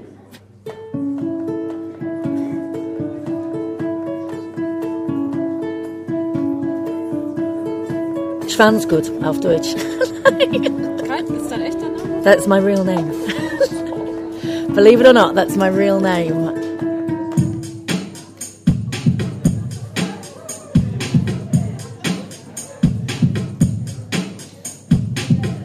Hast du Angst vor dem Mikrofon? No, no fear of microphones whatsoever. I'm a, I'm a microphone slut.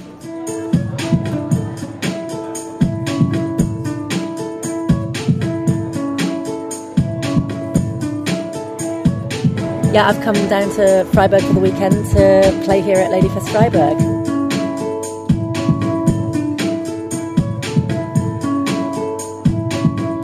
I don't know if anyone would immediately say I was a feminist. They would probably just say I was a loud woman who does what I want and tell doesn't mind telling telling people, you know, what to do a little bit. I don't know if they would. Ich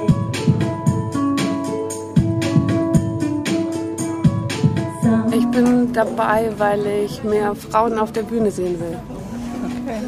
Und äh, ich finde es so schön, hier durchzulaufen und zu gucken irgendwie, was so auch so am Tag passiert irgendwie, wie da die Handwerkerinnen unterwegs sind und da mit der Schlagbohrmaschine rummachen. Äh, machen. ähm, ich mache jetzt gerade so ein bisschen Licht, das kann ich auch noch nicht. Und jetzt weiß ich, was ein Stromkreislauf ist und äh, wie man das schält und das nicht ein, mehr als ein kW pro Stromkreislauf sein soll und so Sachen halt. Ne? Mit dem habe ich mich jetzt vorher auch noch nicht auseinandergesetzt.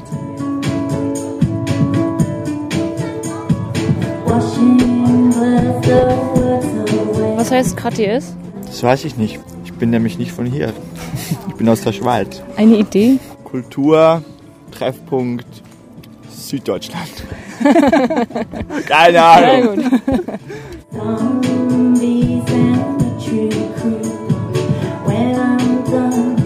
Ich bin Janu aus Lüneburg.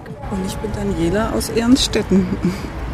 Meine Motivation ist natürlich A, das Thema an sich und B, äh, wollte ich einfach Leute aus Freiburg kennenlernen, weil ich ja jetzt vor zwei Monaten hergezogen bin und gedacht habe, ja, ist doch schön, mich mit Menschen zu treffen, die ähnliche Interessen haben.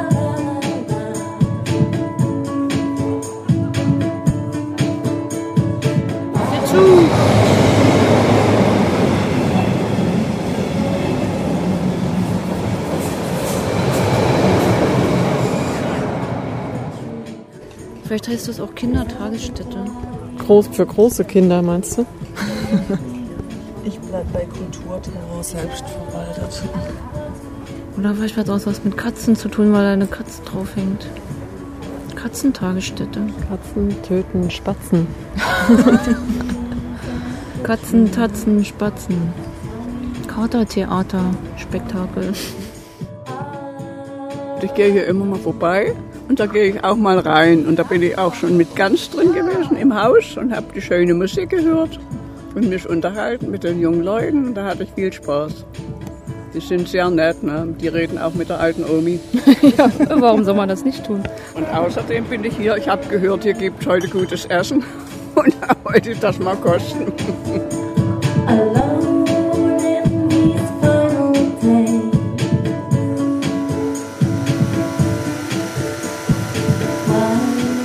Mickey von der Vogel. Mickey von der Vogel.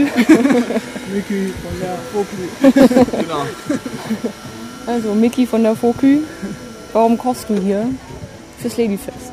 Ja, ich koche hier hauptsächlich, weil es einfach ein Kochprojekt ist von den Maulwürfen. In zweiter Linie ist aber schon, finde ich, es auch eine interessante Veranstaltung.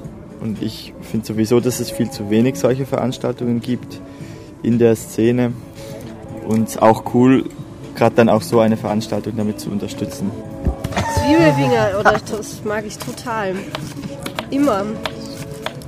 Ich schneide manchmal Zwiebeln nur, um Zwiebelfinger zu bekommen. Nee, keine Ahnung. Waschen hilft. Waschen hilft unglaublich mit Seife. Das Wein ist auch sehr toll. Das Wein ist super. So befreiend.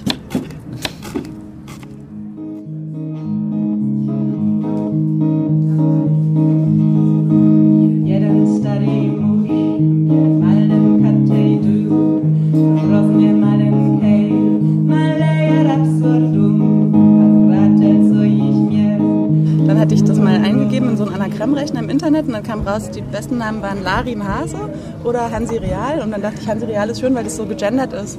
Ich singe halt gern richtige Texte, ja. Viel Text. Also ich habe ja viele Lieder, die haben gar kein Refrain. Da geht es ja ganz durch, einfach nur Text, Text, Text. Schön, erstaunlich schön. Ich hätte nicht damit gerechnet. Ich war super aufgeregt und habe mich echt weggewünscht, so nach zehn Minuten vorher.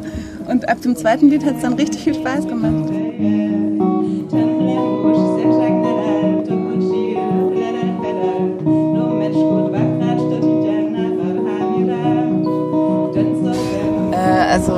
Mir geht's super. Ich finde, es ist richtig gut losgegangen gestern. Es war so am Anfang, äh, oh Gott, es steht noch nichts und äh, großes Chaos und wir sind zu wenige und es, genau, und es läuft einfach. Ich bin total begeistert.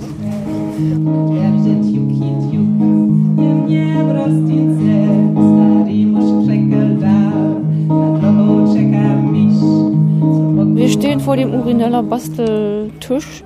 Urinierhilfe für Vaginaträgerinnen. Und auch sehr praktisch für Baustellen. Man als Handwerker in, auf Baustellen ist und mit lauter Typen zusammenarbeitet. Ganz praktisch ist wenn man Reise zum Nordpol antritt, ja, das Flugzeug abstürzt, ich überlebe, kann ich mit Hilfe meiner Urinella ein fachfrauisches SOS in den Schnee pinkeln. Also ich meine, wenn das nicht überzeugt. Aber ich kenne Leute, die können auch damit nicht umgehen, weil die so einen starken Strahl haben. Das läuft dann über.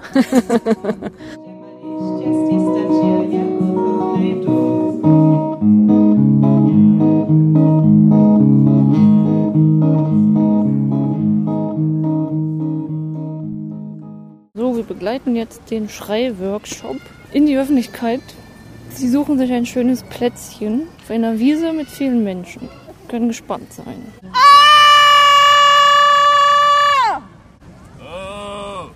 Das war die erste Freiwillige hier auf der Wiese, wo sich andere Leute sonnen und komisch geguckt haben, als sie angefangen hat zu schreien. So, jetzt stehen wir in der Innenstadt vor Cinemax. Jetzt stehen wir vor dem Theater mit einem großen Plakat davor, du musst dein Leben ändern.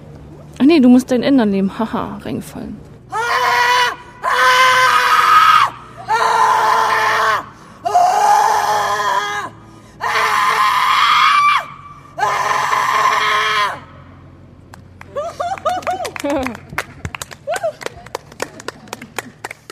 So, Innenstadt am Martinstor.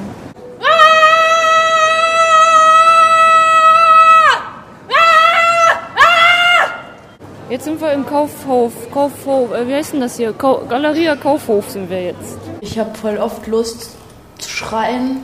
Ähm, meistens äh, in der Stadt, im Fußgängerzonenbereich oder so, werde ich wütend. Ich traue mich meistens nicht.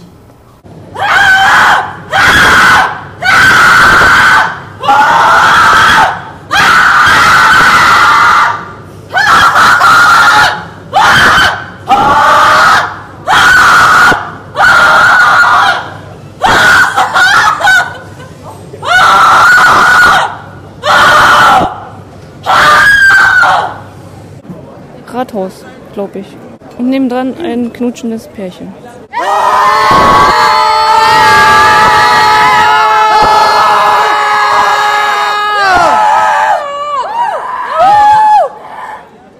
Das knutschende Pärchen ist auf jeden Fall weggegangen. Was heißt KTS?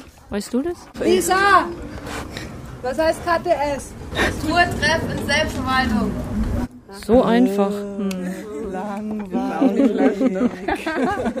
Nicht schlecht, ne? Lasst uns respektvoll leben, straightes Denken über Bord, über Bord. Transmisogynie ist ein schwieriges Wort, aber ich finde es sehr wichtig. Es bedeutet Hass und Gewalt gegen Transfrauen und Transweiblichkeiten. Du denkst, FLTI-Räume wären nur für Cis-Frauen da. Betrete ich einen, nehme ich erstmal Misstrauen wahr. Fühl mich abgescannt, ist das jetzt eine Frau oder Mann? Würde mir wünschen, dass ich das Gefühl hier abschalten kann, jetzt bin ich da. Doch noch fühlt es sich nicht safe an. Ich beweg mich unlocker wie nüchtern unter Ravern. Schon auf dem Flyer stand offen nicht für alle Trans, denn betroffen von Sexismus werden Transfrauen oft nicht ganz. Transmänner werden willkommen. Der Flyer sagt es schriftlich, das ist Transmisogynie. Ich glaube, das betrifft mich, wer ist richtig? Sagt das die Cis-Person dort an der Tür, ich komm mit mulmigen Gefühl. Dafür bin ich echt nicht hier, sie sagt Cis-Typen kamen auch schon her, als ob ich daran schuld war. Ist deshalb auf der Einladung ganz vorne eine Vulva. Danke mich rechtfertigen, kann ich auch in der S-Bahn haben. Das hier ist ein Freiraum und hier will ich keinen Stress ertragen. Lass uns Respekt vor Leben, straightes Denken über Bord, über Mann und Frau und Hetero, nur weg damit sofort. Du kennst doch nur mein Aussehen, wie kannst du davon ausgehen, dass du jetzt schon etwas weißt, das kann ich nicht ausstehen. Respekt vor Leben, straightes Denken über Bord, über Mann und Frau und Hetero, nur weg damit sofort. Du kennst doch nur mein Aussehen, wie kannst du davon ausgehen, dass du jetzt schon etwas weißt? Du siehst nicht an der Nase meine Sozialisation. Geschlechtsidentität, das Denken trieft vor Tradition. Zwei Geschlechter denken ist, wovor ich oft einen Schreck hab. Darum fühle ich mich oft unsicher wie Daten ohne Backup. Zum Vortrag über Frauenkörper gehe ich sicher nicht. Die Beschreibung schlägt mir leicht wie ein paar Fäuste ins Gesicht. Ich verzicht auf den Kurs weibliche Sexualität. Beide sagen mir, wer eine Frau ist und wer gar nicht geht. Wenn du so etwas siehst und nicht selbst betroffen bist, solche transfeindlichen Texte oder auch anderen Mist, finde ich wichtig einzugreifen, solidarisch und spontan. Vielleicht kannst du den Betroffenen dann diesen Scheiß ersparen. Das ist Transmisogynie. Ich könnte echt vor Wut schreien, wünsch mir safe Räume, die könnten doch so gut sein. Einmal nur einen Tag aus Glitzer, wär absolut fein. Ich schreib mal an den Weihnachtsmensch, vielleicht krieg ich nen Gutschein. Lass uns Respekt vor Leben, straightes Denken über Bord, über Mann und Frau und Hetero, nur weg damit sofort. Du kennst doch nur mein Aussehen, wie kannst du davon ausgehen, dass du jetzt schon etwas weißt, das kann ich nicht ausstehen. Respekt vor Leben, straightes Denken über Bord, über Mann und Frau und Hetero, nur weg damit sofort. Du kennst doch nur mein Aussehen, wie kannst du davon ausgehen, dass du jetzt schon etwas weißt?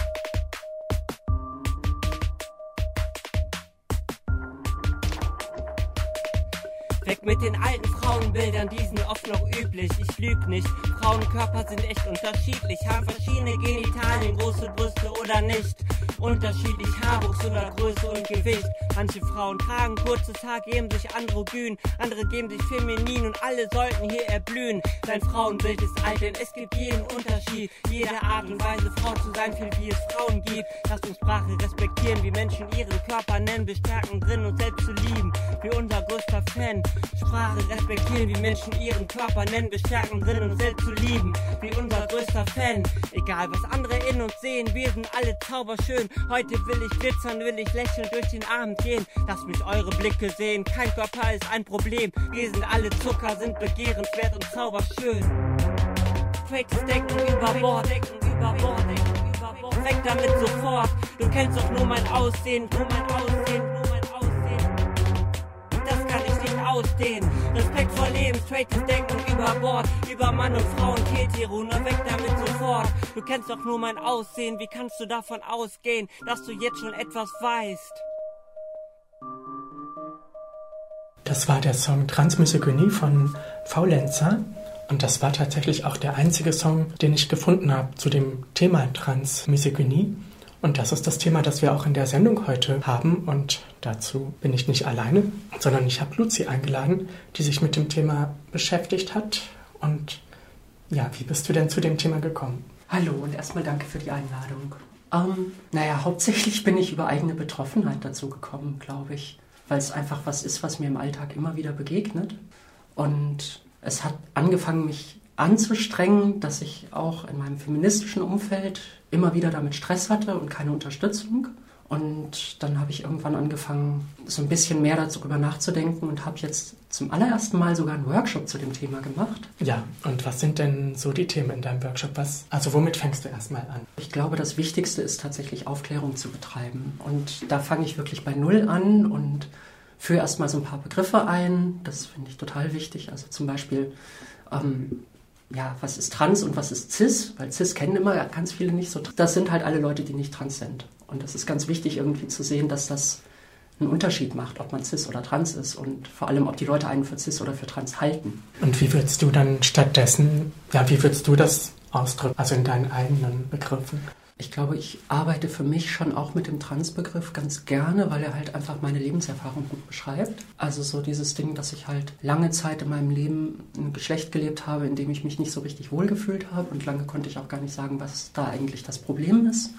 Und irgendwann hatte ich dann mein Coming Out und habe halt angefangen, irgendwie als Frau zu leben und dieser Prozess, das irgendwie so allen zu erzählen und mit meiner Familie zu reden und mit meinen Freunden zu reden und meinen Job aufzugeben. Das, äh, also dieser Transitionsprozess, der ist das, was für mich in dem Wort Trans ja auch drinsteckt. Das ist ein Teil meiner Lebenserfahrung.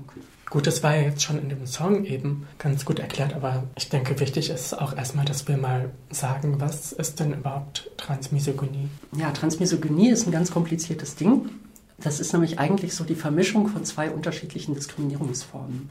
Also wir haben halt einerseits Transfeindlichkeit, die sich halt gegen alle Leute richtet, die gegen ähm, so Geschlechtervorstellungen oder gegen die Vorstellung verstoßen, was halt so normal ist an Geschlecht. Also Männer in Frauenkleidung, Frauen in Männerkleidung, Leute, die sich irgendwie nicht so richtig entsprechend der Normen bewegen oder verhalten oder halt nicht so richtig aussehen. Und dann haben wir Sexismus und das ist ja erstmal, also Misogynie heißt ja Frauenfeindlichkeit. Das ist halt erstmal das, was Frauen trifft. Und Transmisogynie trifft dann halt alle, die irgendwie einerseits schon als Frauen anerkannt werden oder gesehen werden und andererseits dann aber auch wieder doch nicht so richtig, weil eigentlich sind das ja Männer. So. Und das macht so eine ganz spezifische Geschichte daraus. Also, also konkret wirkt sich das ja dann so aus, dass wir einerseits einmal das abkriegen, was alle Leute, die sich weiblich inszenieren, abkriegen und dann nochmal das, was halt das Geschlechtsuneindeutige. Was sind ja beide Sachen, auf die Leute anspringen oder nicht? Ja, das würde ich auf jeden Fall sagen. Vor allem glaube ich, dass ähm, für diejenigen von uns, die sich wirklich eindeutig als Frauen sehen und nicht einfach als irgendwie weiblich und aber so richtig gar kein Geschlecht von beiden, ähm, dass gerade die Frauen von uns zwar den ganzen Sexismus abkriegen, aber dann darin wieder nicht ernst genommen werden. Weil dadurch, dass alle denken, wir sind ja gar keine richtigen Frauen, kriegen wir halt auch nicht die Unterstützung, die andere Frauen bekommen.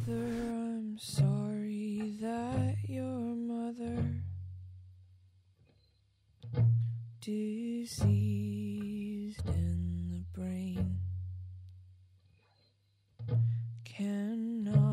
recall your name. Heather, I dreamt that I forgave, but that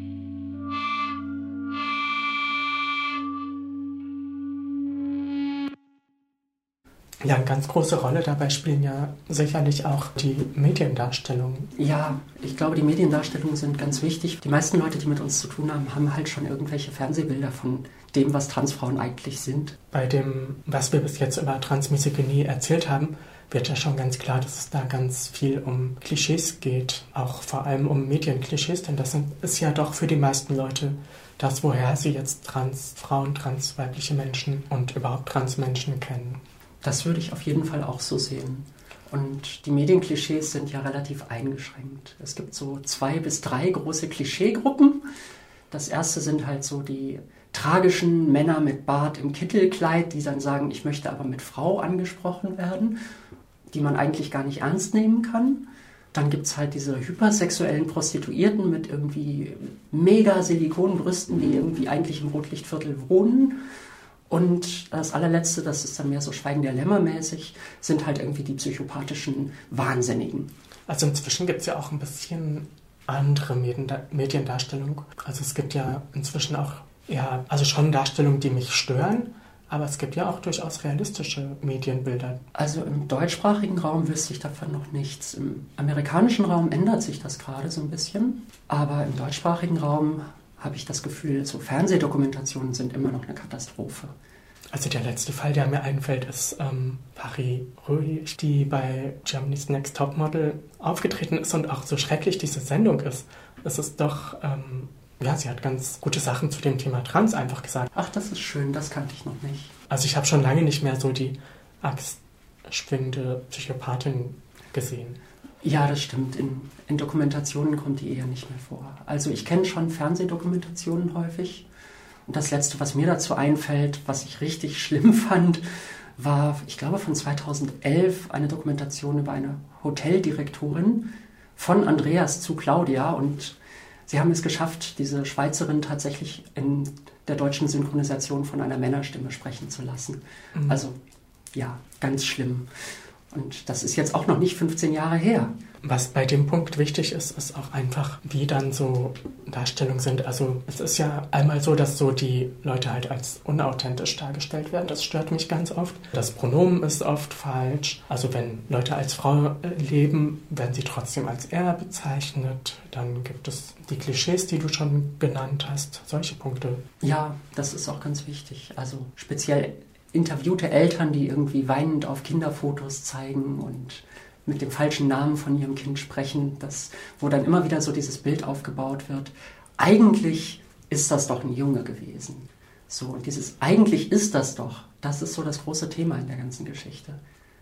Ja, und ich finde, es ist auch so die Faszination für die Veränderung. Also es geht ja dann in der Regel, also in, und das ist auch immer noch so aktuell in den Mediendarstellungen, immer um die Veränderung. Also die Leute sind halt dann spannend, wenn sie gerade in so einem körperlichen Veränderungsprozess drinstecken. Ich habe zum Beispiel dann ganz selten, dass das jetzt die, ja, die Biologin oder so spricht und zufällig ist die auch trans, sondern ich habe eher so, dass es geht halt nur darum, um die körperliche Veränderung und dass die Person jetzt dann vielleicht auch noch, ähm, keine Ahnung, Fußball spielt oder, ähm, oder Physikerin ist oder was auch immer, das spielt dann keine Rolle. Ja, meistens ist das, glaube ich, so. Ich glaube, was noch viel wichtiger ist, ist, dass man sehen muss, dass die Person trans ist. Also Dokumentationen zum Beispiel über Frauen, die schon seit 30 Jahren als Frauen leben, aber trotzdem wegen ihrer Körper immer noch so ein bisschen als trans erkennbar sind, die sind halt auch gar nicht so selten. Aber der zentrale Punkt ist immer, man muss den Leuten das ansehen können. Die ganzen Transfrauen, die einfach so im Alltag an uns vorbeirennen und die wir gar nicht als trans erkennen, die kommen halt nicht vor, weil das ist nicht spannend. Ja, ich denke, ein ganz wichtiger Punkt ist dann auch, dass so die eigene Identifizierung da nicht respektiert wird. Also es braucht dann zum Beispiel immer, was so ein ganz schlimmes Beispiel ist und was aber im Prinzip immer vorkommt, ein Psychiater oder Psychologen beziehungsweise ein Arzt, der das dann bestätigt, ja, das ist wirklich so. Findest du nicht? Ja, aber das ist ganz allgemein ein Problem. Ich glaube, das hat sogar mit Transfeindlichkeit gar nicht so viel zu tun, sondern mit diesem Ding, dass wir immer glauben, wir wissen es besser als andere. Wir wissen über andere besser Bescheid. So, und in puncto Geschlecht ist das halt auch so. Wir sehen eine Person und glauben, wir wissen, welches Geschlecht die Person hat. Und wenn die dann was sagt, was uns irritiert, weil es nicht zu unserem Gedanken passt, dann sagen wir, aber eigentlich bist du doch. Und dann braucht es halt irgendwie die wissenschaftliche Autorität, die irgendwie der Person nochmal Unterstützung gibt, weil einfach nur zu sagen, ich bin, reicht für andere Leute nicht, um das zu akzeptieren. So, das war Toodaloo von Aeria Negro. Und wir sind wieder bei der Sendung zum Thema Transmisogynie und da möchte ich jetzt mal auf den Punkt eingehen, was überhaupt dann tatsächlich die Situation jetzt zumindest mal in Deutschland von transweiblichen Menschen ist. Also was sind denn Themen, die so tatsächlich wichtig sind im Gegensatz zu den Medienklischees, die wir eben hatten? Also eins der wichtigen Themen gerade am Anfang von der Transition ist halt für viele, will ich meinen Namen ändern? Will ich, dass der Name, mit dem ich mich anderen Leuten vorstelle, auch in meinem Ausweis steht? Weil meistens stimmt das ja nicht. Dann steht in meinem Ausweis Karl und ich sage aber, hallo, ich bin doch Frieda. Und ähm, viele Leute vertrauen auch nur auf die Autorität des Personalausweises. Die fragen dann, was ist denn dein richtiger Name? Und wenn man aber den Namen ändern will und wenn man vielleicht auch die Geburtsurkunde ändern will und will, dass da halt irgendwie, dass da Frau drin steht und nicht mehr Mann, ähm, dann hat man eine ganz schöne Prozedur vor sich. Also das psychiatrische Gutachten, ein Gerichtsverfahren, in dem die Namensänderung bestätigt werden muss. Das ist ziemlich aufwendig. Und wenn man dann auch noch irgendwie, wenn man dann auch noch den Körper anpassen will, über zum Beispiel Hormone oder Gesichtshaarentfernung, ähm, dann kommen die Gutachten mit der Krankenkasse und dann muss man das beantragen und vielleicht wird es genehmigt oder vielleicht auch nicht. Und das ist schon einerseits für uns ganz schön anstrengend und andererseits ist es aber auch so, dass wir damit irgendwie kranker, dass wir damit krankhaft gemacht werden oder als geisteskrank erklärt werden, egal für wie gesund wir selber uns eigentlich halten. Das ist insgesamt schon so ein Prozess, der dauert ja so ein paar Jahre, was natürlich auch ein Punkt ist, zum Beispiel was jetzt Arbeiten angeht oder Ausbildung. Der, der Übergangs- oder Transitionsprozess ist insgesamt sehr anstrengend und sehr belastend für viele, weil man muss das eigene Umfeld, die Kollegen, die Freundinnen und Freunde davon überzeugen, ich heiße jetzt anders, ich bin jetzt nicht mehr er oder sondern sie oder bei Transmännern, ich bin jetzt nicht mehr sie, sondern er. Ich benutze jetzt eine andere Toilette, ich trage jetzt andere Kleidung, auch wenn vielleicht mein Körper noch nicht so richtig den Klischees entspricht, die zu dieser Kleidung gehören. Und man wird halt in diesem ganzen Prozess immer wieder in Frage gestellt. Man muss sich ganz schön viel erklären. Man weiß vorher nie, wird die Erklärung jetzt akzeptiert oder nicht. Was kommt jetzt vielleicht noch für eine intime Frage hinterher? Das ist insgesamt schon sehr belastend häufig werden Transpersonen da auch große Widerstände entgegengestellt. Nichtsdestotrotz ist ja die Zeit zum Glück dann auch irgendwann vorbei und für die meisten Leute ja dann doch auch nur ein kleiner Ausschnitt im Leben, aber die Diskriminierung ist ja nicht vorbei. Ja, sie verändert sich. Ähm, ganz viel fällt tatsächlich weg, wenn ich es geschafft habe, meinen Personalausweis anpassen zu lassen. Was aber bleibt, sind zum Beispiel solche Sachen wie, wenn ich mich bei einer Dating-Plattform anmelde, welches Geschlecht gebe ich denn da an und wie reagiert die Person, die mich anschreibt, wenn sie erfährt, oh, ich war gar nicht mein ganzes Leben eine Frau. Das kann zu ganz schön merkwürdigen oder teilweise sogar sehr gewaltvollen Situationen ähm, geraten, weil Leute sich getäuscht fühlen und das heißt, ich muss mich dann immer wieder outen oder ich muss Angst haben, dass Leute mich im schlimmsten Fall sogar schlagen. Und ja, es macht mich ein bisschen abhängiger von Partnerschaften, die ich habe, weil die Chance, eine neue Partnerschaft zu finden, jetzt aus dem Grund ja auch nicht so richtig hoch ist. Dann bleibt man vielleicht lieber in einer Partnerschaft, die gar nicht so gut ist. Das ist für viele ein echt großes Problem. Naja, und ansonsten Ausbildungsplatz und Jobsuche sind auf jeden Fall massiv erschwert.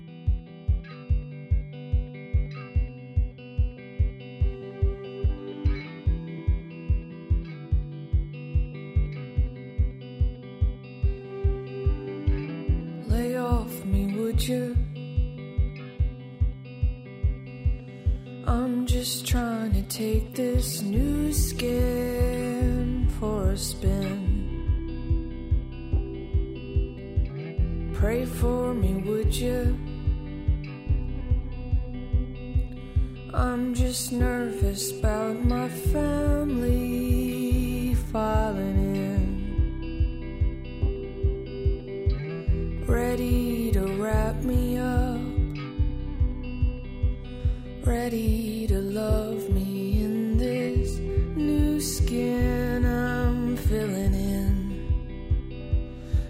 Who's that trying to speak for me? What is it that they claim to be a child of God?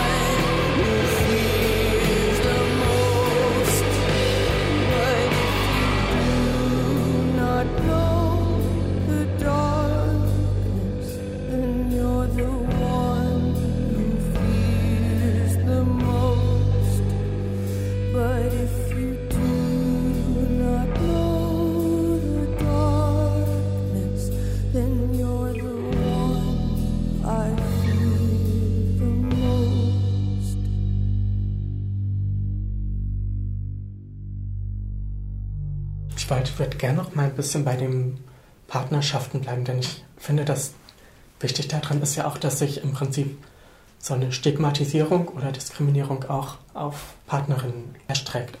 Also deren Identität wird ja im Prinzip auch in Zweifel gezogen, wenn bekannt ist, dass sie mit einer Transperson in einer Beziehung sind. mindestens das Begehren wird in Frage gestellt. Also wenn eine sagt, ich bin lesbisch und ich bin mit einer Transfrau zusammen, dann ist die doch gar nicht richtig lesbisch. Und wenn einer sagt, ich bin aber hetero und ich bin mit einer Transfrau zusammen, dann ist er doch ein bisschen schwul. Das sind so Klischees, die sich dann auf unser Umfeld auch noch ausdehnen.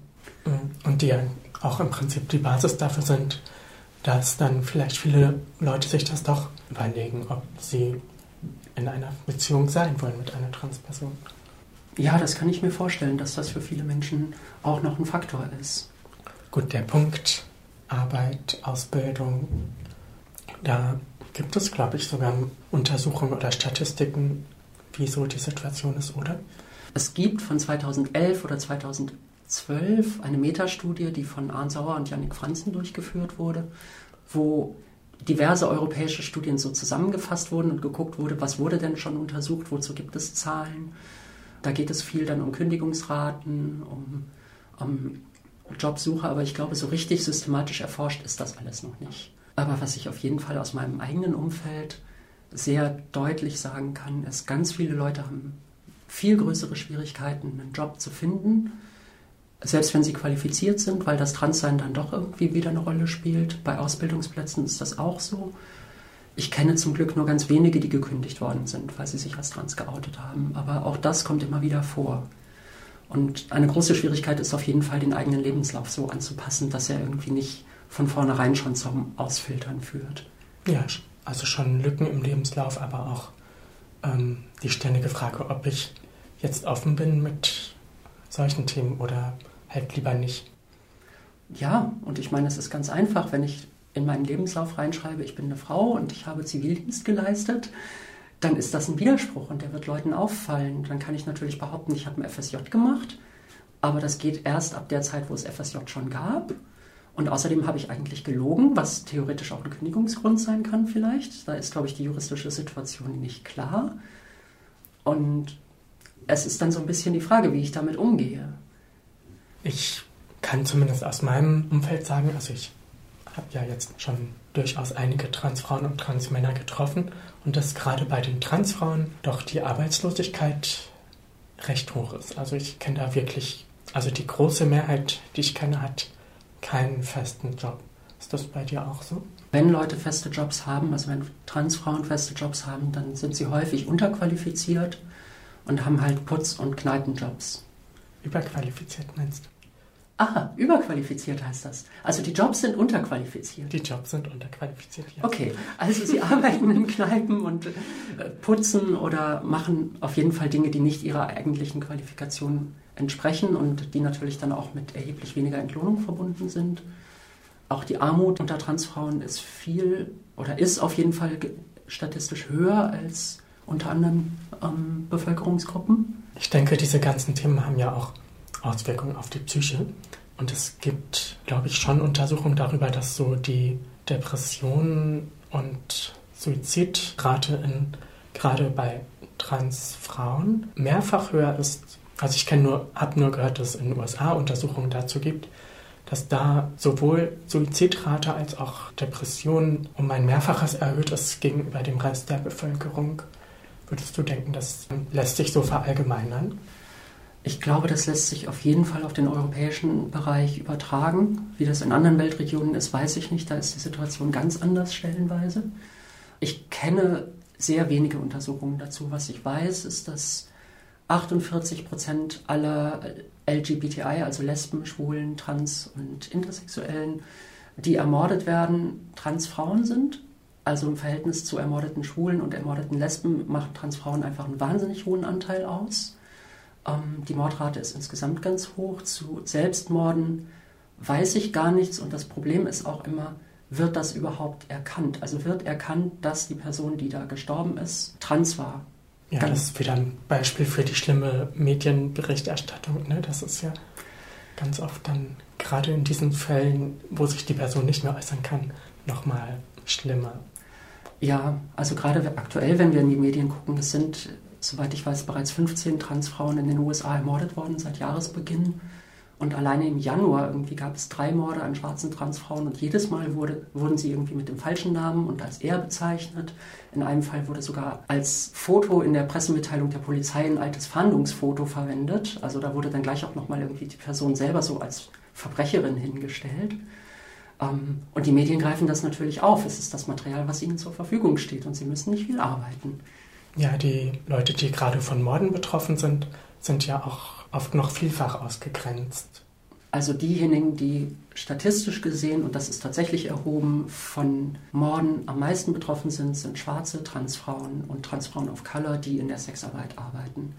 Also wenn diese Faktoren zusammenkommen, trans, weiblich, Sexarbeit und nicht weiß, also da kann man tatsächlich irgendwie von einer Addierung von Diskriminierung und massiv erhöhten Risiko sprechen. Also ich habe immer so meine Probleme damit, wenn das so der einzige Schwerpunkt ist, weil das für mich auch wieder so ein Medienklischee ist. Denn abgesehen davon ist es ja auch ganz schön cool, trans zu sein. Also ich meine, ich finde, es gibt auch zum Beispiel, was ich persönlich jetzt sehe, es gibt auch einen ganz großen Einblick in viele Themen, die andere Leute jetzt nicht so teilen können oder auch die Erfahrung einfach nicht machen. Ja, man kann sagen, dass wir eine ganz spezielle Kompetenz erwerben durch die Transition. Also zum Beispiel so eine Lebenserfahrung, wie werde ich behandelt, wenn Leute mich für einen Mann halten und wie werde ich behandelt, wenn sie mich für eine Frau halten. Das sind schon Hinweise darauf, dass es sowas wie Sexismus tatsächlich gibt, die ich da erlebt habe und auch immer noch tagtäglich erlebe. Ja, ich finde auch diese, was für mich ein total wichtiger Punkt ist, ist dazu zu stehen, wer ich glaube, dass ich bin und dieses Gefühl, ich zu sein, nach außen zu tragen und durchzusetzen gegen alle Widerstände. Es zeigt mir, dass ich tatsächlich die Stärke habe, das zu machen und zu sein. Und das ist auf jeden Fall, ja, es heißt dann immer so schön Empowerment in sozialen Bewegungen, also tatsächlich Bestärkung oder Ermächtigung. Ich habe auch so den Eindruck, dass im Erwachsenenalter sich nochmal mit diesen ganzen Themen, die viele in der Pubertät oder noch früher erleben, sich auseinanderzusetzen. Ja, also zum Beispiel so Sachen wie Sexismus. Ähm, andere müssen da, da erst Gender Studies studieren und ich meine, da, das kriegt man einfach ganz anders mit, wie sowas alles funktioniert, weil man halt einfach ein breiteres Spektrum mitkriegt, finde ich zum Beispiel. Ja, das ist auf jeden Fall richtig. Naja, und es macht auch einfach Spaß. Also ich finde, das darf man nicht vergessen. Gerade die Verwirrung, die man erzeugen kann, wenn sie selbst gewählt ist. Also wenn ich mich dazu entscheide, okay, jetzt bringe ich mal die Leute durcheinander, wenn ich auf die Straße gehe, ähm, das kann schon wirklich eine ganze Menge Spaß bringen. Also für mich ist dabei auch der Punkt, also gerade auch des Spiels mit Geschlecht ein ganz wichtiger. Also ich finde zwar einerseits lebe ich im Alltag wie die meisten Trans-Menschen ja eine relativ eindeutige Rolle, aber dadurch, dass ich mich so in meinem Leben damit auseinandergesetzt habe, kann ich halt auch mit dieser Rolle spielen und, und es gibt ja auch wirklich ein großes Spektrum an Transpersonen, die halt, ja, also ich würde da jetzt auch Drag Queens und Drag Kings und äh, genderqueere Leute und so alle unter diesen Begriff fassen und das ist ja wirklich auch ein sehr tolles Spektrum, wo ich so denke, das ist ja ein ganz anderes Level, sich mit Geschlecht zu beschäftigen, als ja, was so dem Durchschnitt der Gesellschaft so entspricht und ich finde es auch einfach ganz schön cool. Ja, ich finde auch, dass es sehr viel ja, souveräner vielleicht macht oder unabhängiger, weil man nicht, so, nicht mehr so sehr einfach Erwartungen entspricht, sondern weil man feststellt, hey, das ist eine Erwartung und jetzt kann ich mich entscheiden, ob ich die gerade bediene oder nicht. So. Und ich kann mir im Alltag auch ganz oft so ein bisschen in mich hereinkichern, was, wo andere Leute das vielleicht nicht so verstehen oder nicht. Ja, das stimmt. Ich freue mich immer sehr, wenn ich feststelle, wie andere Leute gerade mit ihren Vorurteilen kämpfen und mit ihren Bildern, die sie so im Kopf haben und die einfach gerade nicht funktionieren. Also das war Asifa Laor mit dem Song Jimmy. Ja, und damit sind wir vielleicht auch, wenn ihr euch noch an unser Gespräch eben erinnert, bei dem Punkt der, ja, so der Aufrechterhaltung von Geschlechterrollen. Also ich finde ein ganz wichtiger Punkt, der gerade auch im Alltag für viele Transmenschen das Leben anstrengend macht, ist ja auch der Zwang zu so einer Eindeutigkeit. Ja, der Zwang zu einer ganz konservativen Eindeutigkeit vor allem. Eigentlich haben Feministinnen in den letzten 60 Jahren relativ weitgehend erkämpfen können, dass Frausein nicht davon geprägt wird, lange Haare zu haben und im Rock rumzulaufen. Aber wenn wir mit kurzen Haaren und Hose rumlaufen, dann wird ganz schnell in Frage gestellt, ob wir denn wirklich eine richtige Frau sind. Da werden dann plötzlich irgendwie so ganz, ganz alte Klischees aus der Kiste geholt und wir müssen denen entsprechen, damit andere Leute davon überzeugt sind, dass das auch stimmt, was wir so über uns sagen. Unglaublich nervig. Also ich glaube, das Handlungs- und Ausdrucksspektrum, was wir haben, ist einfach viel geringer als das, was CIS-Personen des gleichen Geschlechts offen steht. Ja, zumindest, wenn wir nicht anecken wollen, ne? Ja, natürlich. Das heißt dann Gender Policing Dann heißt es aber, du solltest doch eigentlich dich ein bisschen mehr anders benehmen. Also es geht im Prinzip darum, so eine geschlechtliche Uneindeutigkeit oder Vieldeutigkeit zu unterbinden. Ja, und das passiert CIS-Personen natürlich auch, aber es ist für CIS-Personen äh, vielleicht genauso anstrengend, aber nicht so gefährdend wie für uns. Weil für uns halt aus dieser Zurichtung, aus diesem Vereindeutigen auch ähm, tatsächlich Gewaltsituationen entstehen können. Ich denke, das ist besonders ein Thema auch in Räumen, die nicht für alle Geschlechter offen sind. Da kommt jetzt sowas ja zum Tragen. Also du sprichst von, von feministischen Frauenräumen, von Frauen- und Transräumen, von queeren Räumen. Das ist so das, was du meinst, ja? Ja, unter anderem oder auch einfach Toiletten oder Schwimmbäder. Ja, stimmt. Die vergesse ich immer, da gehe ich nicht hin. Nein, das stimmt nicht. Also das, das große Zittern, was ich hatte im ersten halben Jahr, wo ich angefangen habe, Frauentoiletten zu benutzen, das steckt mir immer noch in den Knochen und öffentliche Schwimmbäder und Duschen benutze ich bis heute nicht. Gut, die Frauenräume, die feministische Szene, die queere Szene. Genau, das ist für viele von uns, die so ein bisschen politisch bewusst sind, sich ein bisschen als Feministinnen verstehen, sind das ja ganz wichtige Räume. Einfach weil wir da mit Gleichgesinnten zusammenkommen, weil wir da über unsere Diskriminierungserfahrungen sprechen können, weil wir da aktiv werden können, um gegen Diskriminierungen vorzugehen, die geschlechterbasiert sind. Und da lässt sich aber schon feststellen, dass mit Transweiblichkeiten häufig anders umgegangen wird als einerseits mit Cis-Frauen und andererseits mit Transmännlichkeiten. Inwiefern? Also es verändert sich historisch ein bisschen. Mittlerweile dürfen wir häufig in die Räume reingehen, die FLT, also Frauen, Lesben, Trans, gelabelt sind. Das war lange Zeit überhaupt nicht selbstverständlich. Also dann hieß Frauen, Lesben, Trans. Transmänner dürfen rein, Transfrauen bitte nicht. Und es gibt immer noch dokumentierte Vorfälle von Transfrauen, die gewaltsam, also wirklich mit die Treppe runterschubsen und so aus solchen Räumen wieder rausgeschmissen wurden. Das wird zum Glück weniger, aber es ist halt sehr, sehr lange, bis vor ein paar Jahren irgendwie ist das eigentlich Usus gewesen. Naja, und wenn wir dann rein dürfen, dann gibt es so zwei Standardvarianten. Nämlich entweder wir werden einfach komplett ignoriert, so, dann darfst du dich an die Theke stellen und darfst ein Getränk trinken, aber bitte nerv nicht und sprich vor allem niemand an. Oder aber es gibt so einen ganz besonderen Fokus. Also so, die Leute gucken ganz genau hin, was machen wir denn? Verhalten wir uns auch richtig?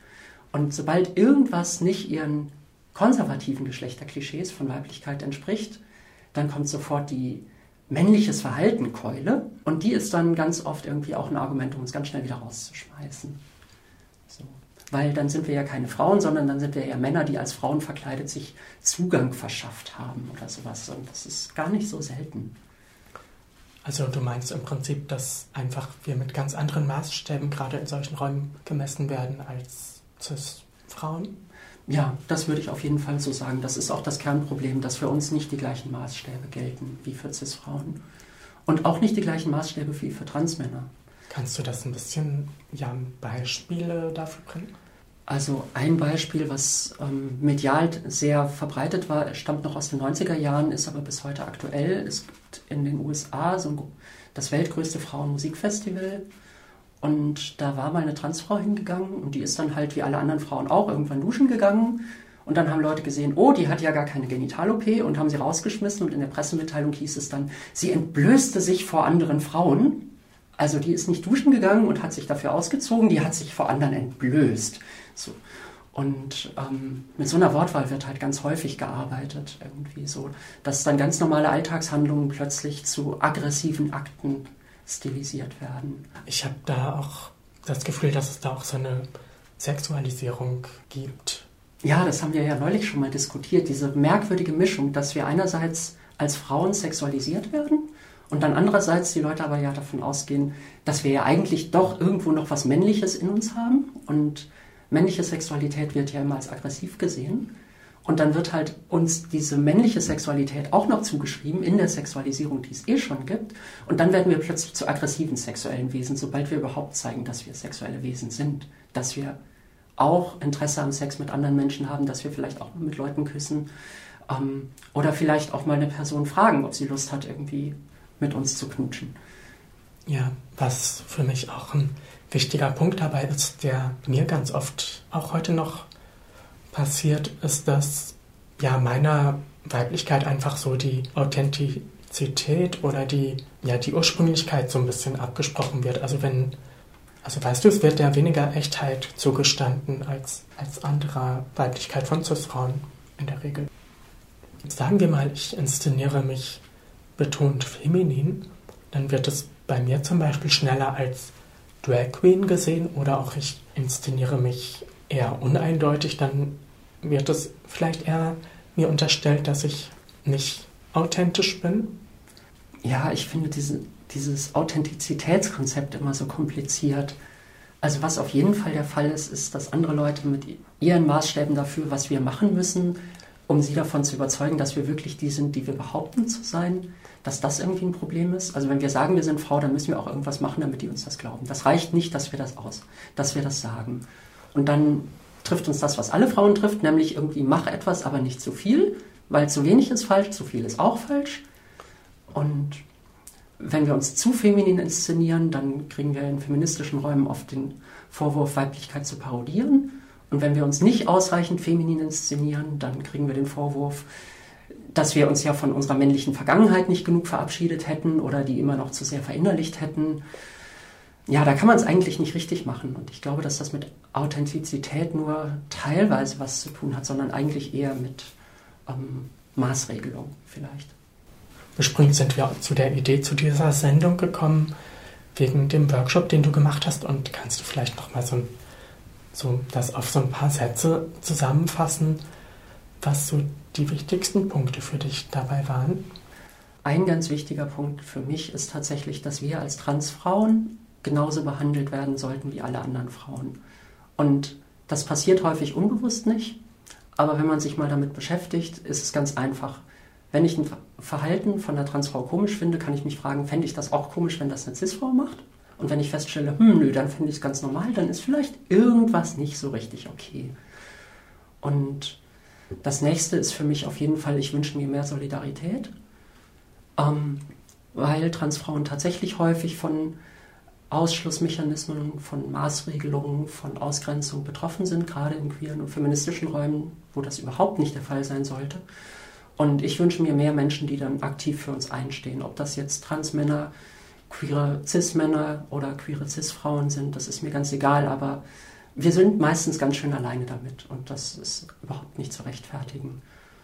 Und eigentlich damit kann man schon relativ weit kommen uns mit den gleichen Maßstäben zu messen wie alle anderen und irgendwie sich mit uns solidarisch erklären, wenn wir diskriminiert werden.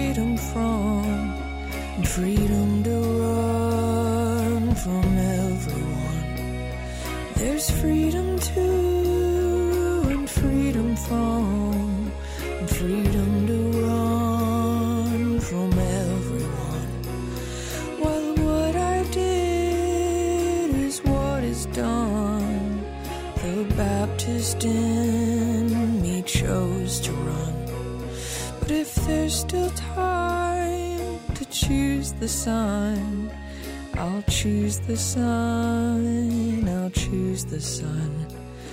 I'll run it back, I'll choose the sun, and I'll run it back to everyone. If there's still time, I'll choose the sun, I'll run it back to